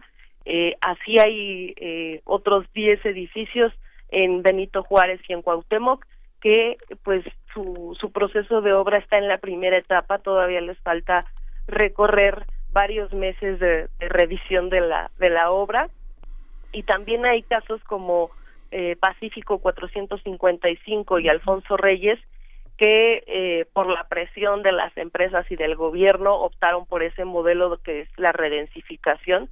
Es un modelo que promueve eh, este esquema de gentrificación porque eh, progresivamente a las familias se les vuelve difícil eh, y inaccesible vivir en donde llevaban su vida antes del sismo porque con esta construcción extra del 35% eh, pues suben los servicios, el mantenimiento, pueden ser edificios nuevos o más bonitos, pero que no corresponden a la realidad que se tenía previa al sismo y pues que tampoco les garantizan las mismas dimensiones o las mismas eh, componentes que tenían antes del sismo. Es el caso de Alfonso Reyes, en donde le están disminuyendo 20 metros en el proyecto, que todavía no empieza la obra, pero simplemente desde el papel ya les están borrando 20 metros a los vecinos eh, de estos eh, seis departamentos, que pues con qué, con qué fuerza van a pedir que les resti- restituyan su, su patrimonio como estaba originalmente, si pues ya accedieron a ese esquema, pues ya están entregados al cártel inmobil- inmobiliario, pues en el que el, el comisionado Cravioto es el más interesado en ver que se vendan estos departamentos sin informar en qué se va a usar el recurso de la venta de estos departamentos si es que hubiera un excedente. También un tema muy eh, rezagado es la reubicación. Hay muchas familias, sobre todo en el oriente, en Tláhuac, Iztapalapa y Xochimilco, en donde por las fallas eh, geológicas eh, y, del, y de las grietas del piso, también favorecidas por, por la mano del ser humano, que es la extracción del agua, pues estas fallas eh, en algunos casos no permiten la reconstrucción o rehabilitación de, por el suelo tan dañado como está. Y estas familias tienen que desplazarse a otros predios, pero todavía no hay un esquema que garantice sus derechos. Eh, están ofreciendo créditos para estas familias, están ofre- ofreciendo incluso darles 500 mil pesos para que se vayan a otra entidad del país y están promoviendo un esquema de desplazamiento sin eh, eh, pues recuperar los derechos humanos y los re- derechos adquiridos por tantos años como patrimonio y por por arraigo a estas zonas. Entonces creemos que ese esquema va muy rezagado. Eh, hemos sí escuchado cómo quieren terminar la reconstrucción en este año o a más tardar el próximo pero la verdad es que nosotros que hemos caminado estos 27 meses, más de dos años, vemos que es un proceso muy lento. La ciudad todavía no está ni siquiera a un 20% de, de, su reconstrucción y hay muchos edificios que además de que ya se pudiera decir que se concluyó el proceso, pues hay muchas deficiencias que van a rebotar en los próximos meses. Entonces a nosotros nos queda seguirnos organizando entre damnificados. Somos un colectivo muy cohesionado y, y abierto a compartir la experiencia con otros damnificados estamos eh, preparando el siguiente encuentro de damnificados que, que sea en la primera semana de febrero para poder eh, conocer el diagnóstico como lo hemos hecho eh, desde ese primer censo que levantamos meses después del sismo, a saber cómo estamos ahora como damnificados, pero eh, pues al ras de, de, de calle, ¿no? Sin, sin ningún eh, instrumento este, oficial, cómo nos está yendo. Estamos eh, satisfechos, nuestras vidas ya se recuperaron, o qué nos falta para regresar realmente a casa. Así es, Francia Gutiérrez. Nosotros te agradecemos mucho que compartas esta información, estos datos, este camino eh, pues tan largo, tan eh, duro eh, hacia este ideal de la reconstrucción. Pues no es no es caridad, no es caridad, es ejercer el derecho a la vivienda, lo que ustedes están exigiendo entre muchas otras cosas. Y te agradecemos, Francia Gutiérrez. Eh, un saludo, un abrazo, muchas gracias. Muchas gracias a ustedes siempre por el espacio así lo vemos con esa perspectiva de la exigencia no es no es un acceso a una a un subsidio sino es el ejercicio de nuestros derechos y también pues en el próximo eh, lunes 20 y, el domingo 19 pues eh, recuerden que estos simulacros eh, para nosotros representan que todavía no regresamos a casa y para el resto de las ciudades que las desgracias futuras pues se pueden presentar en cualquier momento y preguntarnos si realmente estamos preparados. Así es, así es. Francia Gutiérrez, muchas gracias. Eh, integrante de Damnificados Unidos de la Ciudad de México, habitante del edificio 1C, colapsado el multifamiliar Tlalpan. Hasta pronto, Francia. Hasta pronto. Muchas gracias. Pues seguirán pendientes. Son cerca de 195 cuadrantes, 50 familias, más o menos 40 mil personas todavía pendientes, 900, 9.750 este, viviendas y bueno, pero vamos a ir, vamos a ir con, vamos sí. a ir con música para Juan Rosete. Sí, vamos Rock con esto. Así es, para ti, Juan. Excuse me. No, I don't want to be rude. But I'm feeling well good and I'm a rubber dog mood. You hear? I'm feeling good. They are with me, rubber dog mood. I'm feeling good. They are with me, rubber dog mood. I'm feeling good. They are with me, rubber dog mood. I really want to feel like I should. I'm feeling good. They are with me, rubber dog mood. I'm feeling good. They are with me, rubber dog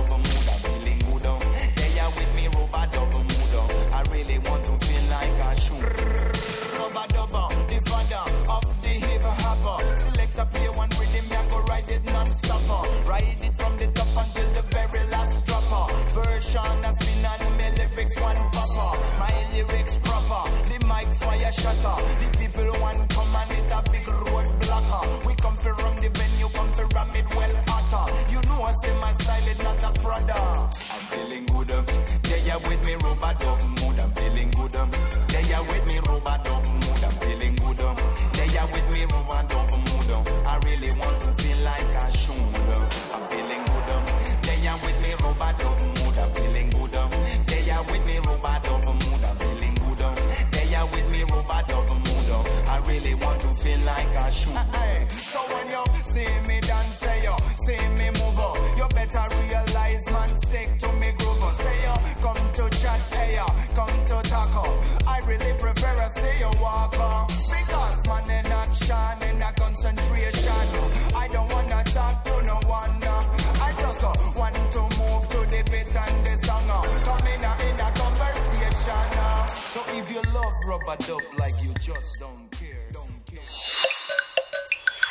Primer movimiento.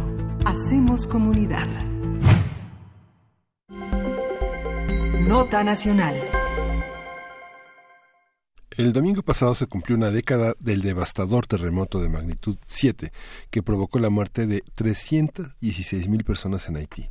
El movimiento telúrico también dejó 350 mil heridos y más de un millón y medio de personas que se quedaron sin hogar según las cifras oficiales del gobierno haitiano. La catástrofe empeoró, empeoró las condiciones de miseria, inseguridad e insalubridad del país más pobre del continente y muchos edificios todavía permanec- permanecen en ruinas. En una década, otros fenómenos naturales han ocasionado condiciones de emergencia que han aumentado la crisis económica y social en aquel país.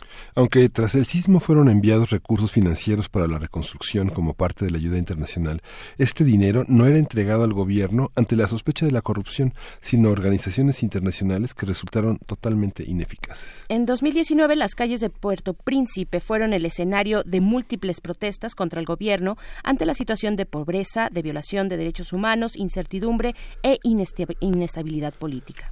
Después de los eventos sísmicos que tocaron a esta isla en 2009, hablaremos de las secuelas en la infraestructura, en la convivencia social, en la respuesta y la responsabilidad de las autoridades haitianas.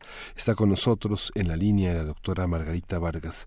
Ella es doctora en estudios latinoamericanos e investigadora del Centro de Investigaciones sobre América Latina y el Caribe de la UNAM. Bienvenida, doctora Margarita Vargas. Diez años ya de Haití. Eh, buenos días, mucho gusto, saludo a su auditorio. Exactamente, el sismo, el terremoto de Haití fue el 12 de enero de 2010. Ujú. Sí, 12 de enero de 2010. Eh, estamos, eh, se cumplieron ya eh, hace pocos días, pues estos 10 años, esta primera década, y mucho se ha sumado, doctora eh, Margarita Vargas, mucho se ha sumado a un evento de la naturaleza que dejó pues resultados catastróficos, pero que también fue como una combinación de elementos, con, con un gobierno que ha sido acusado de corrupción, en fin, con otros eventos naturales que han pegado a la isla eh, y particularmente a Haití eh, ha dejado en condiciones muy complicadas. ¿Qué podemos decir? ¿Cuál es el balance a una década de este sismo en Haití? Este sismo y los que siguieron en los días posteriores, ¿no? Sí, así es. Bueno, primero habría que decir que el Caribe insular se encuentra dentro de una zona de alta vulnerabilidad a los llamados desastres naturales, ¿verdad? Es decir, terremotos, huracanes, eh, erupciones volcánicas. Entonces, de por sí hay un condicionamiento, digamos, geográfico.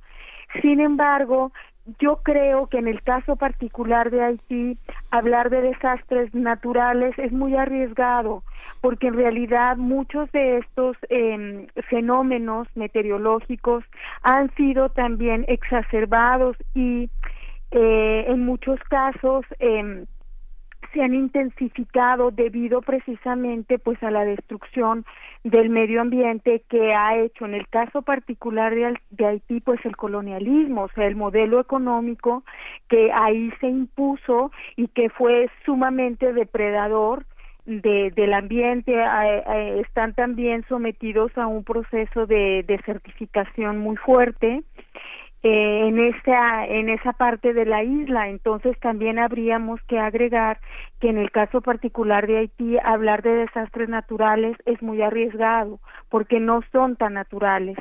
Y en cuanto al terremoto del 2010 pues el balance resulta un balance eh, digamos em, con con bastantes eh, sombras verdad porque lo que puso en evidencia el terremoto es la situación tan crítica por la que Haití ya estaba. Es decir, el terremoto solamente exacerbó las condiciones económicas que ya de por sí eran muy precarias, eh, las condiciones de infraestructura, de salud, de vivienda. El terremoto las puso a los ojos del mundo, por un lado, y las exacerbó te- terriblemente. Lo que llama mucho la atención es que a pesar de la supuesta ayuda internacional que llegó y de la cooperación de los organismos internacionales y de la asociación civil, de la sociedad civil, las ONGs concretamente, que a propósito desarrollaron un fue un boom de las organizaciones no gubernamentales, pues la situación de Haití en realidad no mejoró, sino que empeoró porque se habla mucho de la corrupción en el país, que sí es un gran, gran problema, pero esa corrupción también se, se, exacerbó con el terremoto no solamente dentro del gobierno haitiano, de los diversos gobiernos que ha habido en estos 10 años, sino al interior también de las propias organizaciones no gubernamentales y al interior también de los organismos internacionales. Entonces, digamos que la pobreza es un gran negocio en el caso de Haití donde muchos sectores se han visto beneficiados, es un negocio lucrativo. Y digamos la parte trágica, sumamente trágica y dramática es que en este negocio pues los grandes eh, víctimas y perdedores son precisamente los pobres. Porque cómo es posible que en los suburbios, en los eh, se llaman bidonville, las ciudades perdidas, de Puerto Príncipe a los pobres que no tienen con qué pagar eh, los servicios mínimos se les cobre por eh, por tener agua que puedan beber por ejemplo.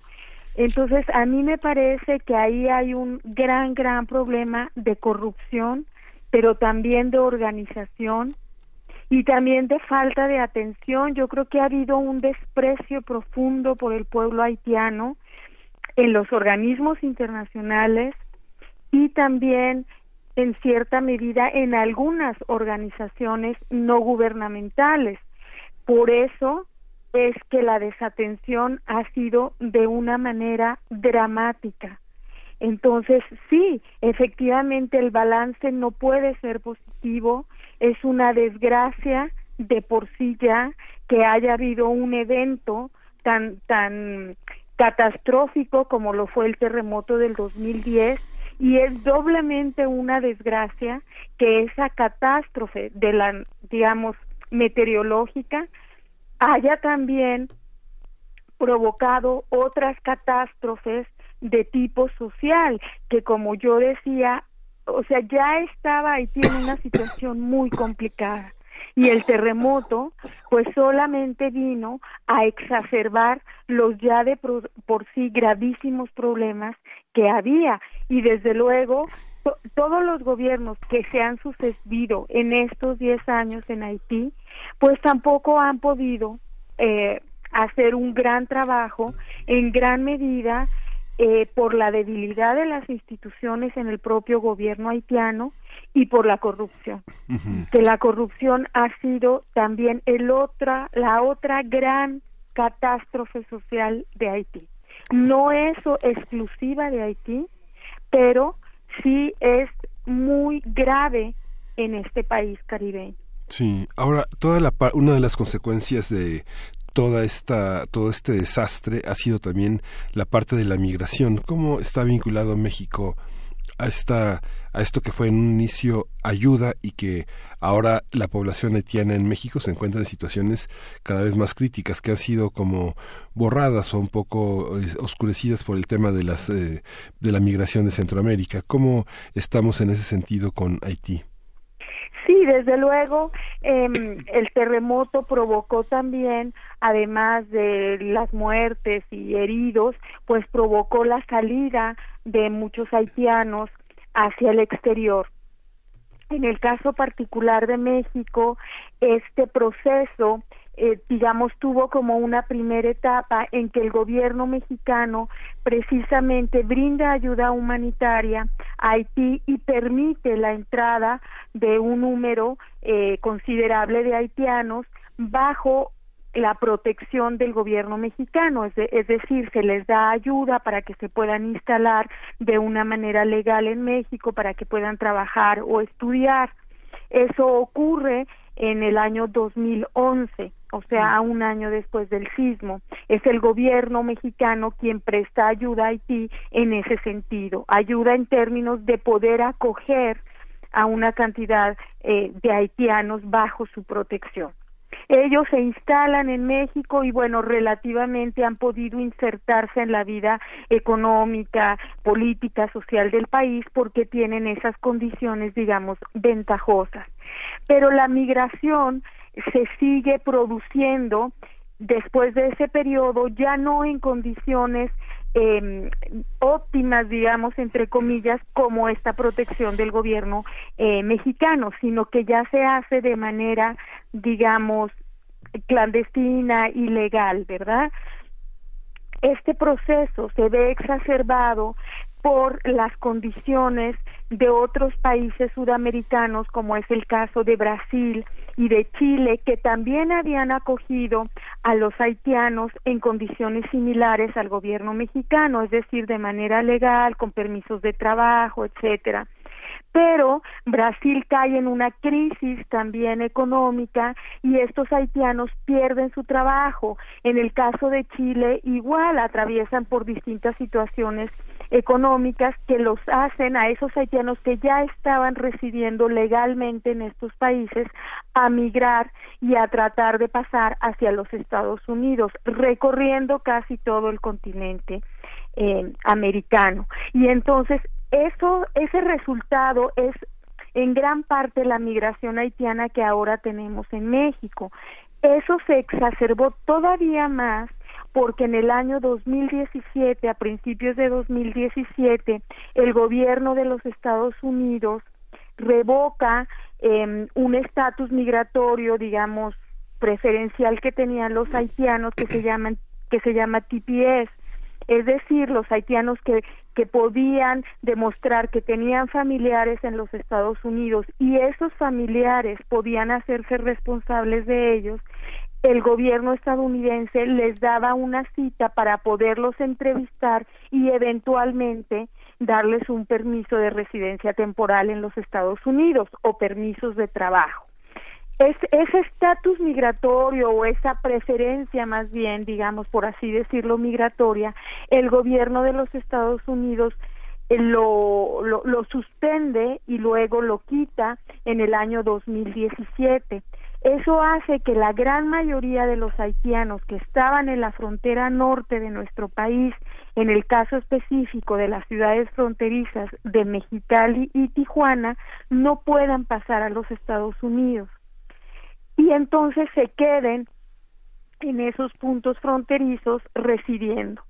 Algunos han obtenido ya eh, su residencia temporal, están trabajando ya, sobre todo en el caso de Tijuana, se habla más o menos de una comunidad de veinte mil haitianos y eh, digamos que pudieron eh, que estar ahí ahora es menos porque muchos sí han logrado pasar a Estados Unidos los menos la verdad es que los menos pero en el tiempo que se habló de esta crisis migratoria que fue en 2017 se hablaba de veinte mil haitianos que estaban por ahí en la ciudad de Tijuana Baja California. Entonces, digamos que ha habido toda esta situación. Actualmente siguen migrando haitianos hacia nuestro país, pero ya se, es otra situación, digamos, en Tijuana hay una comunidad pues eh, mucho menos numerosa, pero por lo menos dos mil haitianos que ya están residiendo ahí, que se han podido insertar pero hay otra cantidad indeterminada que está en la ciudad de Tapachula, que no es fronteriza, pero está muy cerca de la frontera con Guatemala. Ahí sí tienen una situación totalmente distinta porque no hay la infraestructura eh, que hay en, en, Tijuana, donde también han intervenido eh, muchísimo y han ayudado también organismos de la sociedad civil y sobre todo las iglesias eh, católica y protestante que tienen organizaciones que atienden a los migrantes, no solamente haitianos, sino, como usted bien decía, centroamericanos y de, y de todas partes del mundo, porque es cierto que México, como otros países de Europa, en fin, pero México en particular, por ser el paso obligado hacia los Estados Unidos, pues está recibiendo una cantidad como nunca en su historia impresionante de migrantes de todas partes del mundo. Así es. sí. Sí, este, no, para concluya por favor, eh, doctora Margarita. Sí, entonces digamos que eh, yo eh, particularizamos ahora en, en el sismo, ¿verdad? Porque, porque bueno, se han cumplido los 10 años y estamos hablando de la migración haitiana, pero sí quiero subrayar que bueno, en los últimos tres años México se ha convertido en un país eh, donde están llegando pues muchísima gente, migrantes de todos los países prácticamente del mundo, inclusive de África, de Asia, del Medio Oriente. Entonces la migración haitiana forma parte de este ciclo migratorio y bueno, desde luego en ese sentido no es no es una migración mayoritaria porque mayormente a nuestro país siguen pasando centroamericanos y, y, mexicanos también. Sí, y no, pero no dejan de tener sus particularidades, sus necesidades de atención muy específicas. Eh, doctora Margarita Vargas, se nos acabó el tiempo, pero sí. yo creo que sí, fue muy, muy importante, muy interesante caer en esta pregunta que hacía Miguel Ángel, ¿no? Este correlato entre Haití y México, un correlato que es, que es vigente, que, que, que tiene un momento de gran exposición, pues precisamente hace 10 años en el, en el gran sismo de Haití y que tiene todo todavía muchas eh, pues deudas con las personas migrantes que, que, atraviesan este país en el caso de las personas de la población haitiana. Pues agradecemos mucho, doctora Margarita Vargas. Muy buen día. Al contrario, un saludo a ustedes y a su auditorio. Muchas gracias. Muchísimas gracias. gracias. Bueno, qué explicación fabulosa la doctora eh, Margarita Vargas, pues muy muy puntual sí. este análisis que nos comparte. Ella es eh, doctora en estudios latinoamericanos e investigadora del Centro de Investigaciones sobre América Latina y el Caribe de la UNAM y tiene pues en sus líneas de investigación entre cuestiones de historia política y social de, eh, de Martinica y Guadalupe, de las islas de Martinica y Guadalupe, las Antillas, pensamiento anticolonial en el Caribe insular francófonos del siglo XX y la historia política y social del Caribe insular siglo XX también. Entonces, bueno, es una eh, es eh, importante acudir a estos especialistas, a, estas eh, pues muy puntuales observaciones que nos comparte la doctora Margarita esta mañana, ¿no? Sí, y bueno, este tema del que se han ocupado ya algunos investigadores del Colegio de la Frontera Norte, en el que ya Haití tiene una presencia importante, interesante en, en el norte de Baja California en, y bueno, sobre todo en la ciudad de Tijuana, en la que se han integrado de una manera muy asombrosa. Hay muchísimas, muchísimas líneas eh, de comunicación entre nuestra sociedad y la sociedad haitiana, pero también muchos momentos de desencuentro que son objeto de muchos análisis. ¿no? Así es, sí, sí, siempre ha sido mucho más complejo de lo que pensamos, de lo que podemos alcanzar a mirar eh, de simple en un vistazo. Eh, pues bueno, ahí está esta cuestión que se asoma a la migración de la población haitiana. Vamos a hacer una pausa, la pausa de la hora. Eh, son las 8 con 59 minutos. Nos despedimos de la radio Nicolaita. Nos encontramos el próximo lunes con ustedes a partir de las 8 de la mañana. Nosotros seguimos en el 96.1 de FM, aquí en Radio UNAM, en primer movimiento. Síguenos en redes sociales. Encuéntranos en Facebook como Primer Movimiento y en Twitter como arroba PMovimiento. Hagamos comunidad.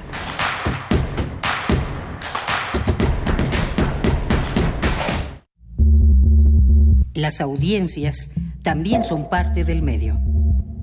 ¿Qué tal amigos? Soy Guillermo Montemayor Gómez, defensor de las audiencias de Radio y TV UNAM. Los invito a que me escriban y ejerzan los derechos que la ley y la normatividad interna de las estaciones les otorgan. Observaciones, quejas, sugerencias, peticiones, señalamientos o reclamaciones sobre los contenidos y la programación que transmiten tanto radio como TV UNAM. En las páginas web de ambas estaciones encontrarás la pestaña que dice Defensoría. Ábrela y en la pestaña de comentarios y sugerencias encontrarás el formulario para comunicarte con el defensor. Además de información precisa sobre la Defensoría, informes, documentos normativos, tanto externos como internos, y algo que es muy importante, que es el código de ética. Te invito a que me escribas al correo defensordeaudiencia.unam.mx. Recuerda que como audiencia eres parte fundamental de Radio y TV UNAM.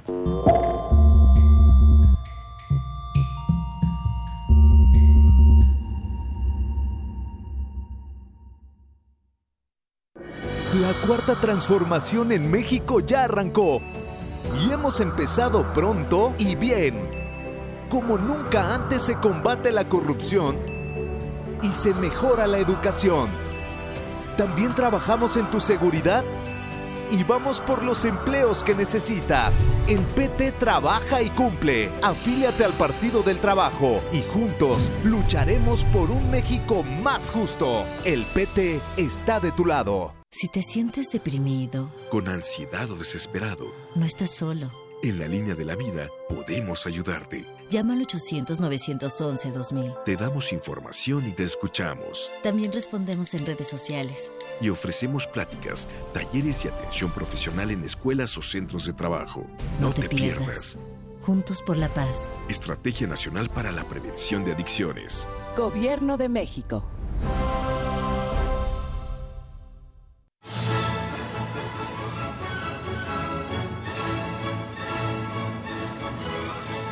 Escuchar una partitura de quien la escribió es un regalo. Es una oportunidad para entender las piezas desde su concepción.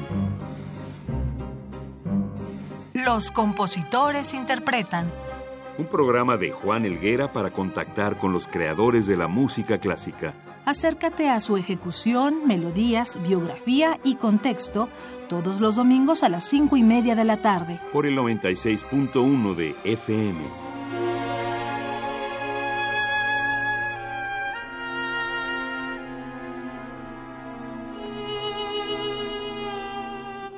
Radio UNAM. Experiencia sonora.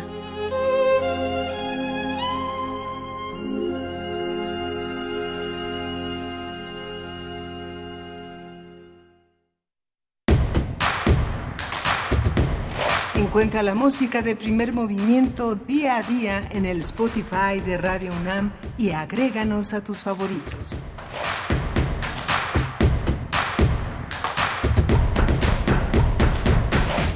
Buenos días, estamos de vuelta en primer movimiento en este viernes 17 de enero, ya a la mitad de este primer mes que siempre, que suele ser tal vez de los más complicados. ¿Ustedes qué opinan? Siempre enero, pues regresar a las actividades. Ya el solo hecho de plantear un panorama de todo un año, de planearlo, bueno, puede ser desgastante y, y, y resulta al paso de los meses eh, pues liberador ir cumpliendo o, o, ir dejando a un lado aquellas metas que no se pueden lograr. Pero bueno, estamos en este viernes 17 de enero. Miguel Ángel Quemain, aquí, aquí seguimos después de, de una conversación muy interesante sobre este aniversario, el décimo aniversario de los sismos de en Haití, que han dejado sí. pues saldos terribles para esa parte de la isla que no ocurrió de la misma manera este, en, en República Dominicana. Sí. ¿no? Eh, fue, es, hay un contraste muy interesante ahí de cómo se las cosas de un lado y del otro de la misma isla, ¿no? Sí, eh, sí, es curioso. Es que Dominicana tiene una gran y no, no está en esos márgenes de pobreza. Hay uh -huh. una gran identidad entre la población. Hay una manera de hacerse fuerte muy muy sólida. Hay un tejido social atrás, ¿no? Sí. Y bueno, pone en evidencia también el tema de la migración. Y a propósito de la migración, que bueno, ya está en la primera plana de todos los periódicos de hoy, eh, el, la organización de una caravana que está ya en México tenemos hoy a las 7 de la noche, a las, 7, a las 6 de la tarde de este viernes 7 de enero en la sala de conciertos Elisa Carrillo en el Centro Cultural Mexiquense Bicentenario, una de las grandes obras coreográficas que marcó 2019, que es Migrantes, de Rosana Filomarino, que es la directora de Drama Danza. Este 17 de, enero van a estar allá a las 6 de la tarde en un, en un concierto corporal verdaderamente importante. Se presentan eh, auspiciados por el gobierno del Estado de México, por la Secretaría de Cultura, y bueno, ha crecido esta obra enorme de Rosana Filomarino que sí refleja, que refleja de una manera muy eh, bella y dolorosa el tema de la migración. Así es, así es. Hablamos de esta caravana de personas migrantes desde Honduras, personas hondureñas que se dirige hacia los Estados Unidos. Son cientos, cientos de personas hondureñas que iniciaron este viaje, pues el miércoles pasado, este y pues bueno la postura de México también ha sido eh, polémica, ¿no? Este, ya se anunciaba alguna especie de ayuda eh, por parte del presidente Andrés Manuel López Obrador, lo decía, pero también eh, se dijo que no, no es un país de tránsito. Esto es lo que advertía México y pues bueno, seguimos tomando el pulso, el pulso de lo que implican estas grandes movilizaciones de personas que están buscando, primero huyendo de situaciones muy duras, muy complejas en sus propios países y, y después pues enfrentando todo tipo de estigmas, eh, la negación de sus derechos como a, personas que, que migran para poner, eh, para buscar un futuro mejor para sus familias y poner a salvo sus propias vidas. Así es que bueno, estamos hablando de eso, seguimos hablando de las personas migrantes en nuestro país y pues bueno, eh, nos dicen aquí en redes sociales, Rosario Martínez en Twitter nos dice respecto a la cuestión de Haití, dice, lo vimos en un documental de la Deutsche Welle, en el que los desastres son un mega negocio lucrativo solo para las organizaciones que están participando. Los pobres y afectados son los que deben pagar por lugares infrahumanos manejados por estas organizaciones. Bueno, se nos fue muy rápido la conversación eh, que tuvimos hace uno- unos momentos con la doctora Margarita Vargas en el tema de Haití y ya no pudimos ahondar en la cuestión internacional, la ayuda internacional, el papel que juegan Sí. eh, los, las instancias internacionales. En el caso de Haití, pues cómo se gestionó la ayuda que llegó por montones, ustedes lo recordarán, hace 10 años, este, en aviones y en las posibilidades que tenía la isla para recibir esta ayuda humanitaria y cómo fue, eh, bueno, y, y fueron saliendo episodios de malas gestiones por parte de los gobiernos, de los gobiernos porque han sido varios los que han ido y venido, este, o por lo menos tal vez del mismo grupo de poder, pero, pero han sido eh, señalados por parte de la misma población haitiana de corrupción, de desvío de estos recursos que llegaron como ayuda humanitaria. Es terrible, ¿no? Es, es, es una bajeza. Pero bueno, estamos aquí en primer movimiento después de estas notas. Tenemos todavía una mesa muy interesante por delante, Miguel Ángel. Sí, tenemos una Sí. mesa dedicada al tema que planteaste, Bernice, en esta semana que fue el tema de las reformas eh, al Senado, las reformas que tienen que ver con la justicia, con lo judicial y que vamos a tratar ampliamente en esta participación en la que nos favorecen con su presencia Edgar Cortés, quien es un defensor de derechos humanos, licenciado en Derecho, Filosofía y Ciencias Sociales, y Javier Carrasco Solís, que es el director ejecutivo del Instituto de Justicia Procesal Penal, un experto en derechos humanos y proceso penal, miembro de Justicia sin pretexto. Un banquete para ti, Berenice. Un banquete. ¿Eh? Un ban- Ojalá fuera un banquete, Miguel Ángel. Yo creo que es el tema o de los cinco temas más importantes que tiene este país por resolver. El tema de la justicia, pues sí, con esta reforma judicial penal que todavía no llegó, llegó por ahí un, un- un borrador no oficial. Este, y pues bueno, de eso estaremos conversando para nuestra mesa, pero vamos antes con la poesía necesaria. En esta ocasión eh, estará a cargo de uno de nuestros eh, compañeros de servicio social, eh, Jesús Pacheco, que es estudiante de filosofía. Y pues bueno, la verdad es que tenemos que presumir que tenemos un servicio social así de, de primera. De primera, eh, siempre nos envían unos perfiles muy interesantes. Y pues bueno, Jesús termina ya su servicio con nosotros y una manera también de decirle gracias es que pueda compartir con todos nosotros la poesía del día de hoy. Sí, tiene va- encima serpentinas, gorrito y, y, y, y confeti. Y confeti, harto confeti. Vamos. Primer movimiento. Hacemos comunidad. Es hora de Poesía Necesaria.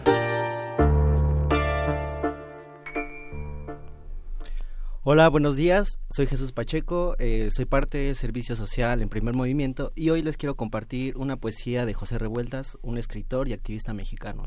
Esta poesía va dedicada para todos aquellos los grupos que están resistiendo a la violencia, aquellas compañeras que se encuentran en la Facultad de Filosofía y Letras resistiendo, en el ES de Morelia, en la Prepa 8, en la Prepa 9 y todo aquel grupo que se encuentre resistiendo algún tipo de violencia. Y la canción va dedicada para todo aquel que siga creyendo que nuestro color de piel nos hace diferentes. No hay razas y si, hay, y si hubiera uno sería solamente el ser humano. La poesía se llama Si el aire. Si el aire no tuviera sangre, si el agua del océano fuera pura y no trajera jóvenes despedazados, si las playas fueran limpias, serenas y en ellas no la muerte sino el amor golpeara, enloquecidos pájaros del viento han llegado hasta aquí para no alejarse nunca. Todo mundo nos está gritando en el filo mismo de la historia, en la frente escupida de las cosas que existen. Hay que saber irrevocablemente de nuestra eterna eternidad. Más que la hormiga, más que el siglo y que el arado, más que las lenguas del tiempo y el caer de los hombres, durarán nuestras manos de hueso y agonía. ¿Saben ya, los roncos pájaros, de nuestras lágrimas despiertas, lágrimas sonando tercamente sobre los tercos tambores que anidan en el fondo. Y nuestro par de rotos corazones vivos, nuestro par de ojos que ven cuando se cierran, se habrán unido ya al rumor de los brazos, eternos como piedras, como piedras duros y amorosos y tristes. Mi pobre corazón es inútil para toda la tristeza.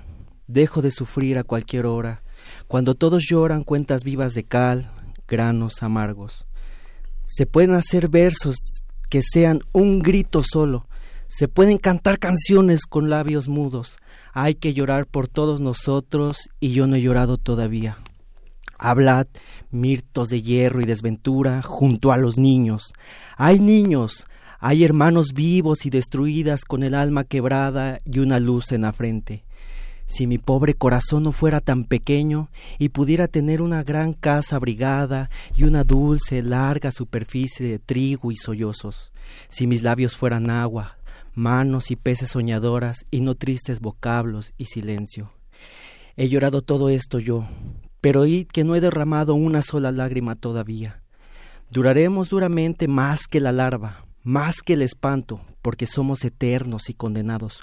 Somos de tierra y de tierra de la tierra. Nuestros hermanos quebrados, más puros que Jesús, más olvidados, quedan gritando con los pájaros del viento, porque el aire tiene sangre y el agua del océano es impura y las playas solo la muerte golpea, podemos hacer versos todos juntos hasta que la tierra se parta, hasta que nuestras lágrimas derriben al mundo, hasta que brote de la nada una paloma. Sordo estoy y puedo todavía humillarme. Puedo tomar un cuchillo y enseñar mis abismos, mi logro, mi, mis glorias, mi desamparo. Podemos, para llover del cielo, virtuosamente limpios, desnudos y dispuestos.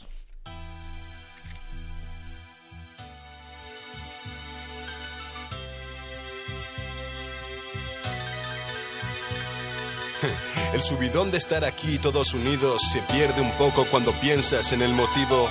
Todos distintos con su rollo y con su estilo, pero es hip hop y hay que dejarlo bien clarito. ¿Te has parado a hablar alguna vez contigo mismo? La vida puede ser de otro color si se habla de racismo. No vengo a dar un discurso de derechos humanos. Ni vengo a contaros una de romanos. Es la lucidez frente a la estupidez que existe. Yo me pregunto dónde empieza y dónde acaba el chiste. O el desplante al vendedor ambulante, que es otro currante, con familia y un futuro por delante. Cada uno es único en su especie, no hay motivo ni razón para que se desprecie. Es el temor a la igualdad, ignorar lo diferente. Pues nos separa una absurda clase social permanente. Máximo odio por la mínima razón. No hay color, no hay comparación, tan solo otro episodio. Donde el más intolerante fascismo no se cura leyendo y el racismo viajando tampoco. Por muchas canciones que hagamos, por mucho que nos manifestemos, por muchas víctimas que sufran o caigan a lo largo del terreno, no nos concienciamos, así nos Y en el artículo número uno escrito está. Nacemos libres e iguales en derecho y dignidad. A ver, ¿por qué es tan difícil llevarlo a cabo fuera del papel? Alto, bajo, feo, guapo, negro, blanco, ¿qué más da? Dentro de 100 años todos calvos bajo tierra va. ¿No has probado nunca conocer a un extranjero? Fíjate en los niños, ellos saben de qué va este juego. Y es que la raza humana es un crisol. Y el que no pueda ver belleza en esto no merece ver el sol. Pasó el relevo al compañero para este mundo nuevo, el del triunfo del amor contra el miedo. Cuando la bestia racista siente rabia y muerde, cuando la fobia se contagia y hierve, acusándote de no ser igual. Cuando en un mundo global buscar comida en otra tierra te convierte en ilegal. Cuando la ley de extranjería te atrapa sin motivo y la hipocresía tapa sus ojos y sus oídos, racismo, imaginación. Cuando solo ven la piel y se olvidan de mirar al corazón. Nadie te pide que salves el mundo de su dolor. Todos perdimos la fe en un futuro mejor. Esta vida es tan cruel y tan canalla que lo entiendo. A veces ser honrado es como mear contra el viento. Pero no mires el color de mi piel si realmente lo que quieres es saber el color de mis billetes. Terremotos, huracanes, guerras, hambre. El racismo está en los bolsillos del hombre. Respira del todo esta brisa, ponte en la piel del otro a ver cuánto dura tu sonrisa. Muestra respeto al desigual por sexo, ideología o cultura, para que afecto y sensibilidad rodeen la estructura, porque con intolerancia muestras déficit en cerebro y corazón. Hoy comparto mi voz y mi amor contra la sinrazón y el dolor y la falta de inteligencia y comunicación. ¿Por qué coño le miras con esa cara? Si luego tú eres el primero en comprarle DVDs piratas. Abogo por la amistad de las razas. Difícil en este puto mundo intolerante de razas. Por un lado me apena que sea necesario esto, por otro me alegra oír a mis compañeros. No se me ocurre un mensaje más tonto, ni más lógico, ni más obvio, ni más serio. El problema viene cuando no ven el problema y el problema se queda cuando lo niegan. Supongo que no hacía falta ni decirlo, les queda claro, no, el rap está contra el racismo.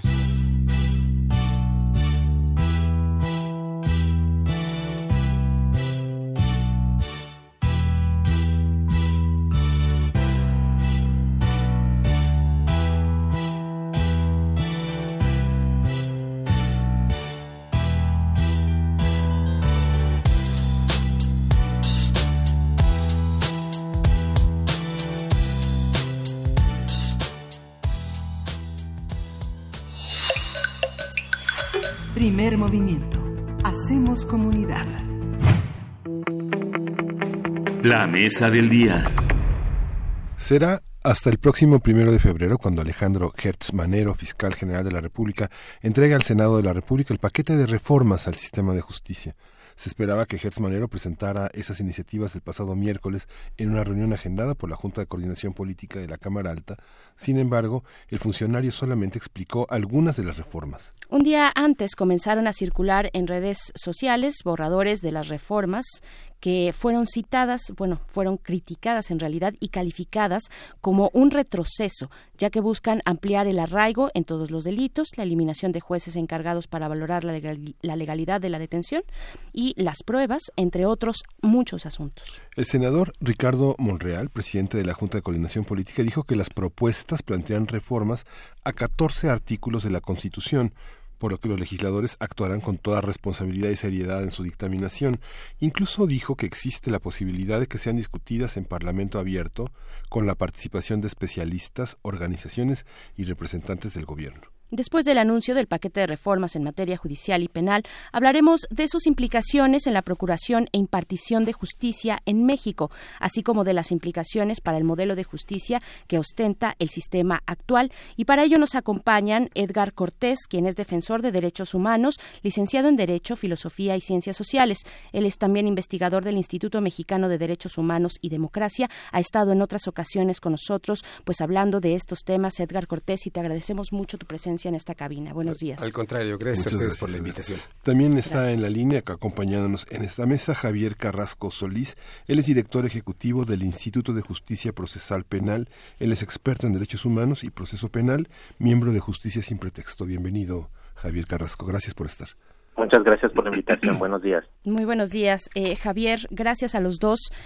Pues eh, yo creo que sería bueno empezar explicando. Yo, eh, hay una percepción y no, no solamente percepción, parece que estamos en un atolladero respecto a la impartición y la procuración de justicia que llevamos ya varios años, algunos años ya con una vigencia completa en el territorio nacional del sistema actual, del sistema de justicia oral, acusatorio, adversarial, pero no terminamos de ver resultados, los resultados que requiere la emergencia nacional que tenemos. ¿Qué decir de esto? ¿Cuál es el panorama? ¿Cuáles son estos puntos de choque donde la realidad nos dice hay que hacer algo? Las autoridades proponen esto, que está, de lo cual estamos hablando, este paquete de reformas, y, ¿y qué dice la sociedad civil? ¿Qué dicen ustedes? ¿Cómo empezar a des- desenmarañar esta, pues este atolladero en el que nos encontramos? Eh, Edgar Cortés. Bueno, yo, yo empezaría tal vez por poner un poco en perspectiva el asunto. Como ya tú decías, em, en 2008 hubo una reforma a la Constitución, eh, una creación del Código Nacional de Procedimientos Penales, como las reglas de cómo se hacía la investigación penal, ¿no? Y se dio un plazo de ocho años para implementarse. Y entonces lo que hay que decir es que en 2008 ya teníamos una crisis similar a la de ahora. Impunidad de 98, 99%, colapso de nuestras procuradurías, falta de resultados, o sea, y esto lo digo porque el, el fiscal Gertz Manero el, en el Senado volvió a hablar y acusando un poco al sistema penal acusatorio de la puerta giratoria, como si fuera el sistema la causa de nuestros problemas. Y no, el problema viene de mucho más atrás. Y en 2008 por eso se planteó la reforma. Y menciono dos o tres de las razones que, moví, que motivaron el cambio. Una es que veníamos de un largo proceso de irle dando más y más y más facultades al Ministerio Público, bajo la idea de que de esa manera iba a ser más eficiente. Le dimos el arraigo, le dimos eh, toda una serie de medidas excepcionales. Y la realidad es que eso no sirvió. Lo único que hicimos es hacer al Ministerio Público cada vez menos eficiente, cada vez con menos resultados, yo diría más mediocre. Y entonces ese era un problema. El otro era que eh, el mismo juez conocía de la, la, la, la, acusación que se hacía, dictaba la orden de aprehensión y luego era el que conocía todo el proceso para ver sentencia. Y lo que se decía en aquel entonces es que prácticamente la orden de aprehensión era una sentencia anticipada. Ya allí el juez tomaba una posición y regularmente era muy difícil que el juicio cambiara la cosa. Eso hacía que el juez se volviera un poco juez, eh, digamos, como un juez que se prejuzgaba antes del juicio. Entonces, eso llevó luego en el nuevo sistema a dividir al juez de control, que es el conoce en la primera etapa, ¿no? Y luego al juez de juicio oral, que son distintos, como para tener un juez imparcial sobre el tema. Ese era el tema de garantizar la imparcialidad del Poder Judicial. Y una tercera cosa era, pues que en aquel entonces, en, en, 2008 y antes, la defensa penal era casi imposible. O sea, el, el Ministerio Público tenía tantas facultades que a la hora de la hora el abogado, el defensor público o el defensor privado tenía muchas dificultades y se decía que entonces era una cancha donde jugaban dos partes pero inclinada a favor de uno. Entonces lo que se dijo, el nuevo sistema tiene que, que enderezar la cancha para que las dos partes, el Ministerio Público y la defensa, estén en igualdad de condiciones. Uno acuse, el otro defienda en igualdad de circunstancias frente a una tercera instancia que sería un juez imparcial. Estas eran las reglas, que así podría decir más, pero estas eran las reglas básicas que veníamos para corregir un montón de problemas que ya teníamos y que se han venido manteniendo o agudizando. Digo dos cosas para darle Javier oportunidad a Javier. En estos ocho años, yo diría, algo mejoramos en los poderes judiciales. Sí se invirtió, hubo salas de juicio oral, se capacitó a los jueces, se crearon los jueces de control, se diferenciados de los jueces de juicio oral propiamente, pero donde en esos ocho años no se hizo prácticamente nada en las procuradurías y fiscalías. Allí no se desarrolló, desarrolló nueva capacidad, no generamos nuevos policías que aprendieran a investigar, no generamos ministerios públicos que tuvieran una visión distinta. Si, ustedes han tenido la oportunidad de ir a una fiscalía, una procuraduría de 2016 para acá, las cosas funcionan igualito, no cambió nada. Entonces ese fue el problema, que es dijimos que había un nuevo sistema, pero no generamos las nuevas prácticas, la nueva metodología, las nuevas formas de hacer las cosas. Y entonces, pues eso lo que ha llevado es eh, querer, eh, seguir teniendo e incrementando estos problemas. Y cierro diciendo, y el riesgo es que ahora la propuesta que nos han anunciado, porque no tenemos las iniciativas, no conocemos, pues yo diría es la contrarreforma, es regresarnos 30 años atrás, ¿no? Es volver a darle un montón de facultades al Ministerio Público, no para que mejore su trabajo, sino para seguir solapando su mediocridad y el abuso de autoridad. Eh, podríamos algunos interpretar este, eh, pues este mensaje que se dio el miércoles por parte del fiscal, no llevó las reformas, el paquete de reformas, pero sí dio un mensaje, pareciera una lista de, de cosas que le estorban al fiscal del presente sistema. ¿Qué decir, Javier Carrasco Solís? digamos un primer comentario panorámico de esta cuestión. Eh, yo estoy totalmente de acuerdo con Edgar con su eh, descripción eh, general de lo de lo que ha hecho. Ese es el panorama en el que hemos estado eh, viviendo. Y yo le agregaría que también el sistema el, el, el sistema tradicional, el sistema que, que, existía antes del 2008, eh, la secrecía de la investigación. Es decir, una persona la detenía, no tenía mucho acceso a, a, los antecedentes de la investigación, a los registros, eh, y en el nuevo sistema, pues si a mí me detienen y me acusan de algo, yo tengo derecho a defenderme y como me defiendo, pues conociendo la información que el Ministerio Público tiene en contra mía. Esta propuesta, de acuerdo a los documentos que se han circulado, ahora solamente va a ser una, un conocimiento parcial, no de todo lo que el Ministerio Público está investigando, y eso otra vez regresamos a la opacidad del sistema tradicional, del sistema eh, del que estamos abandonando.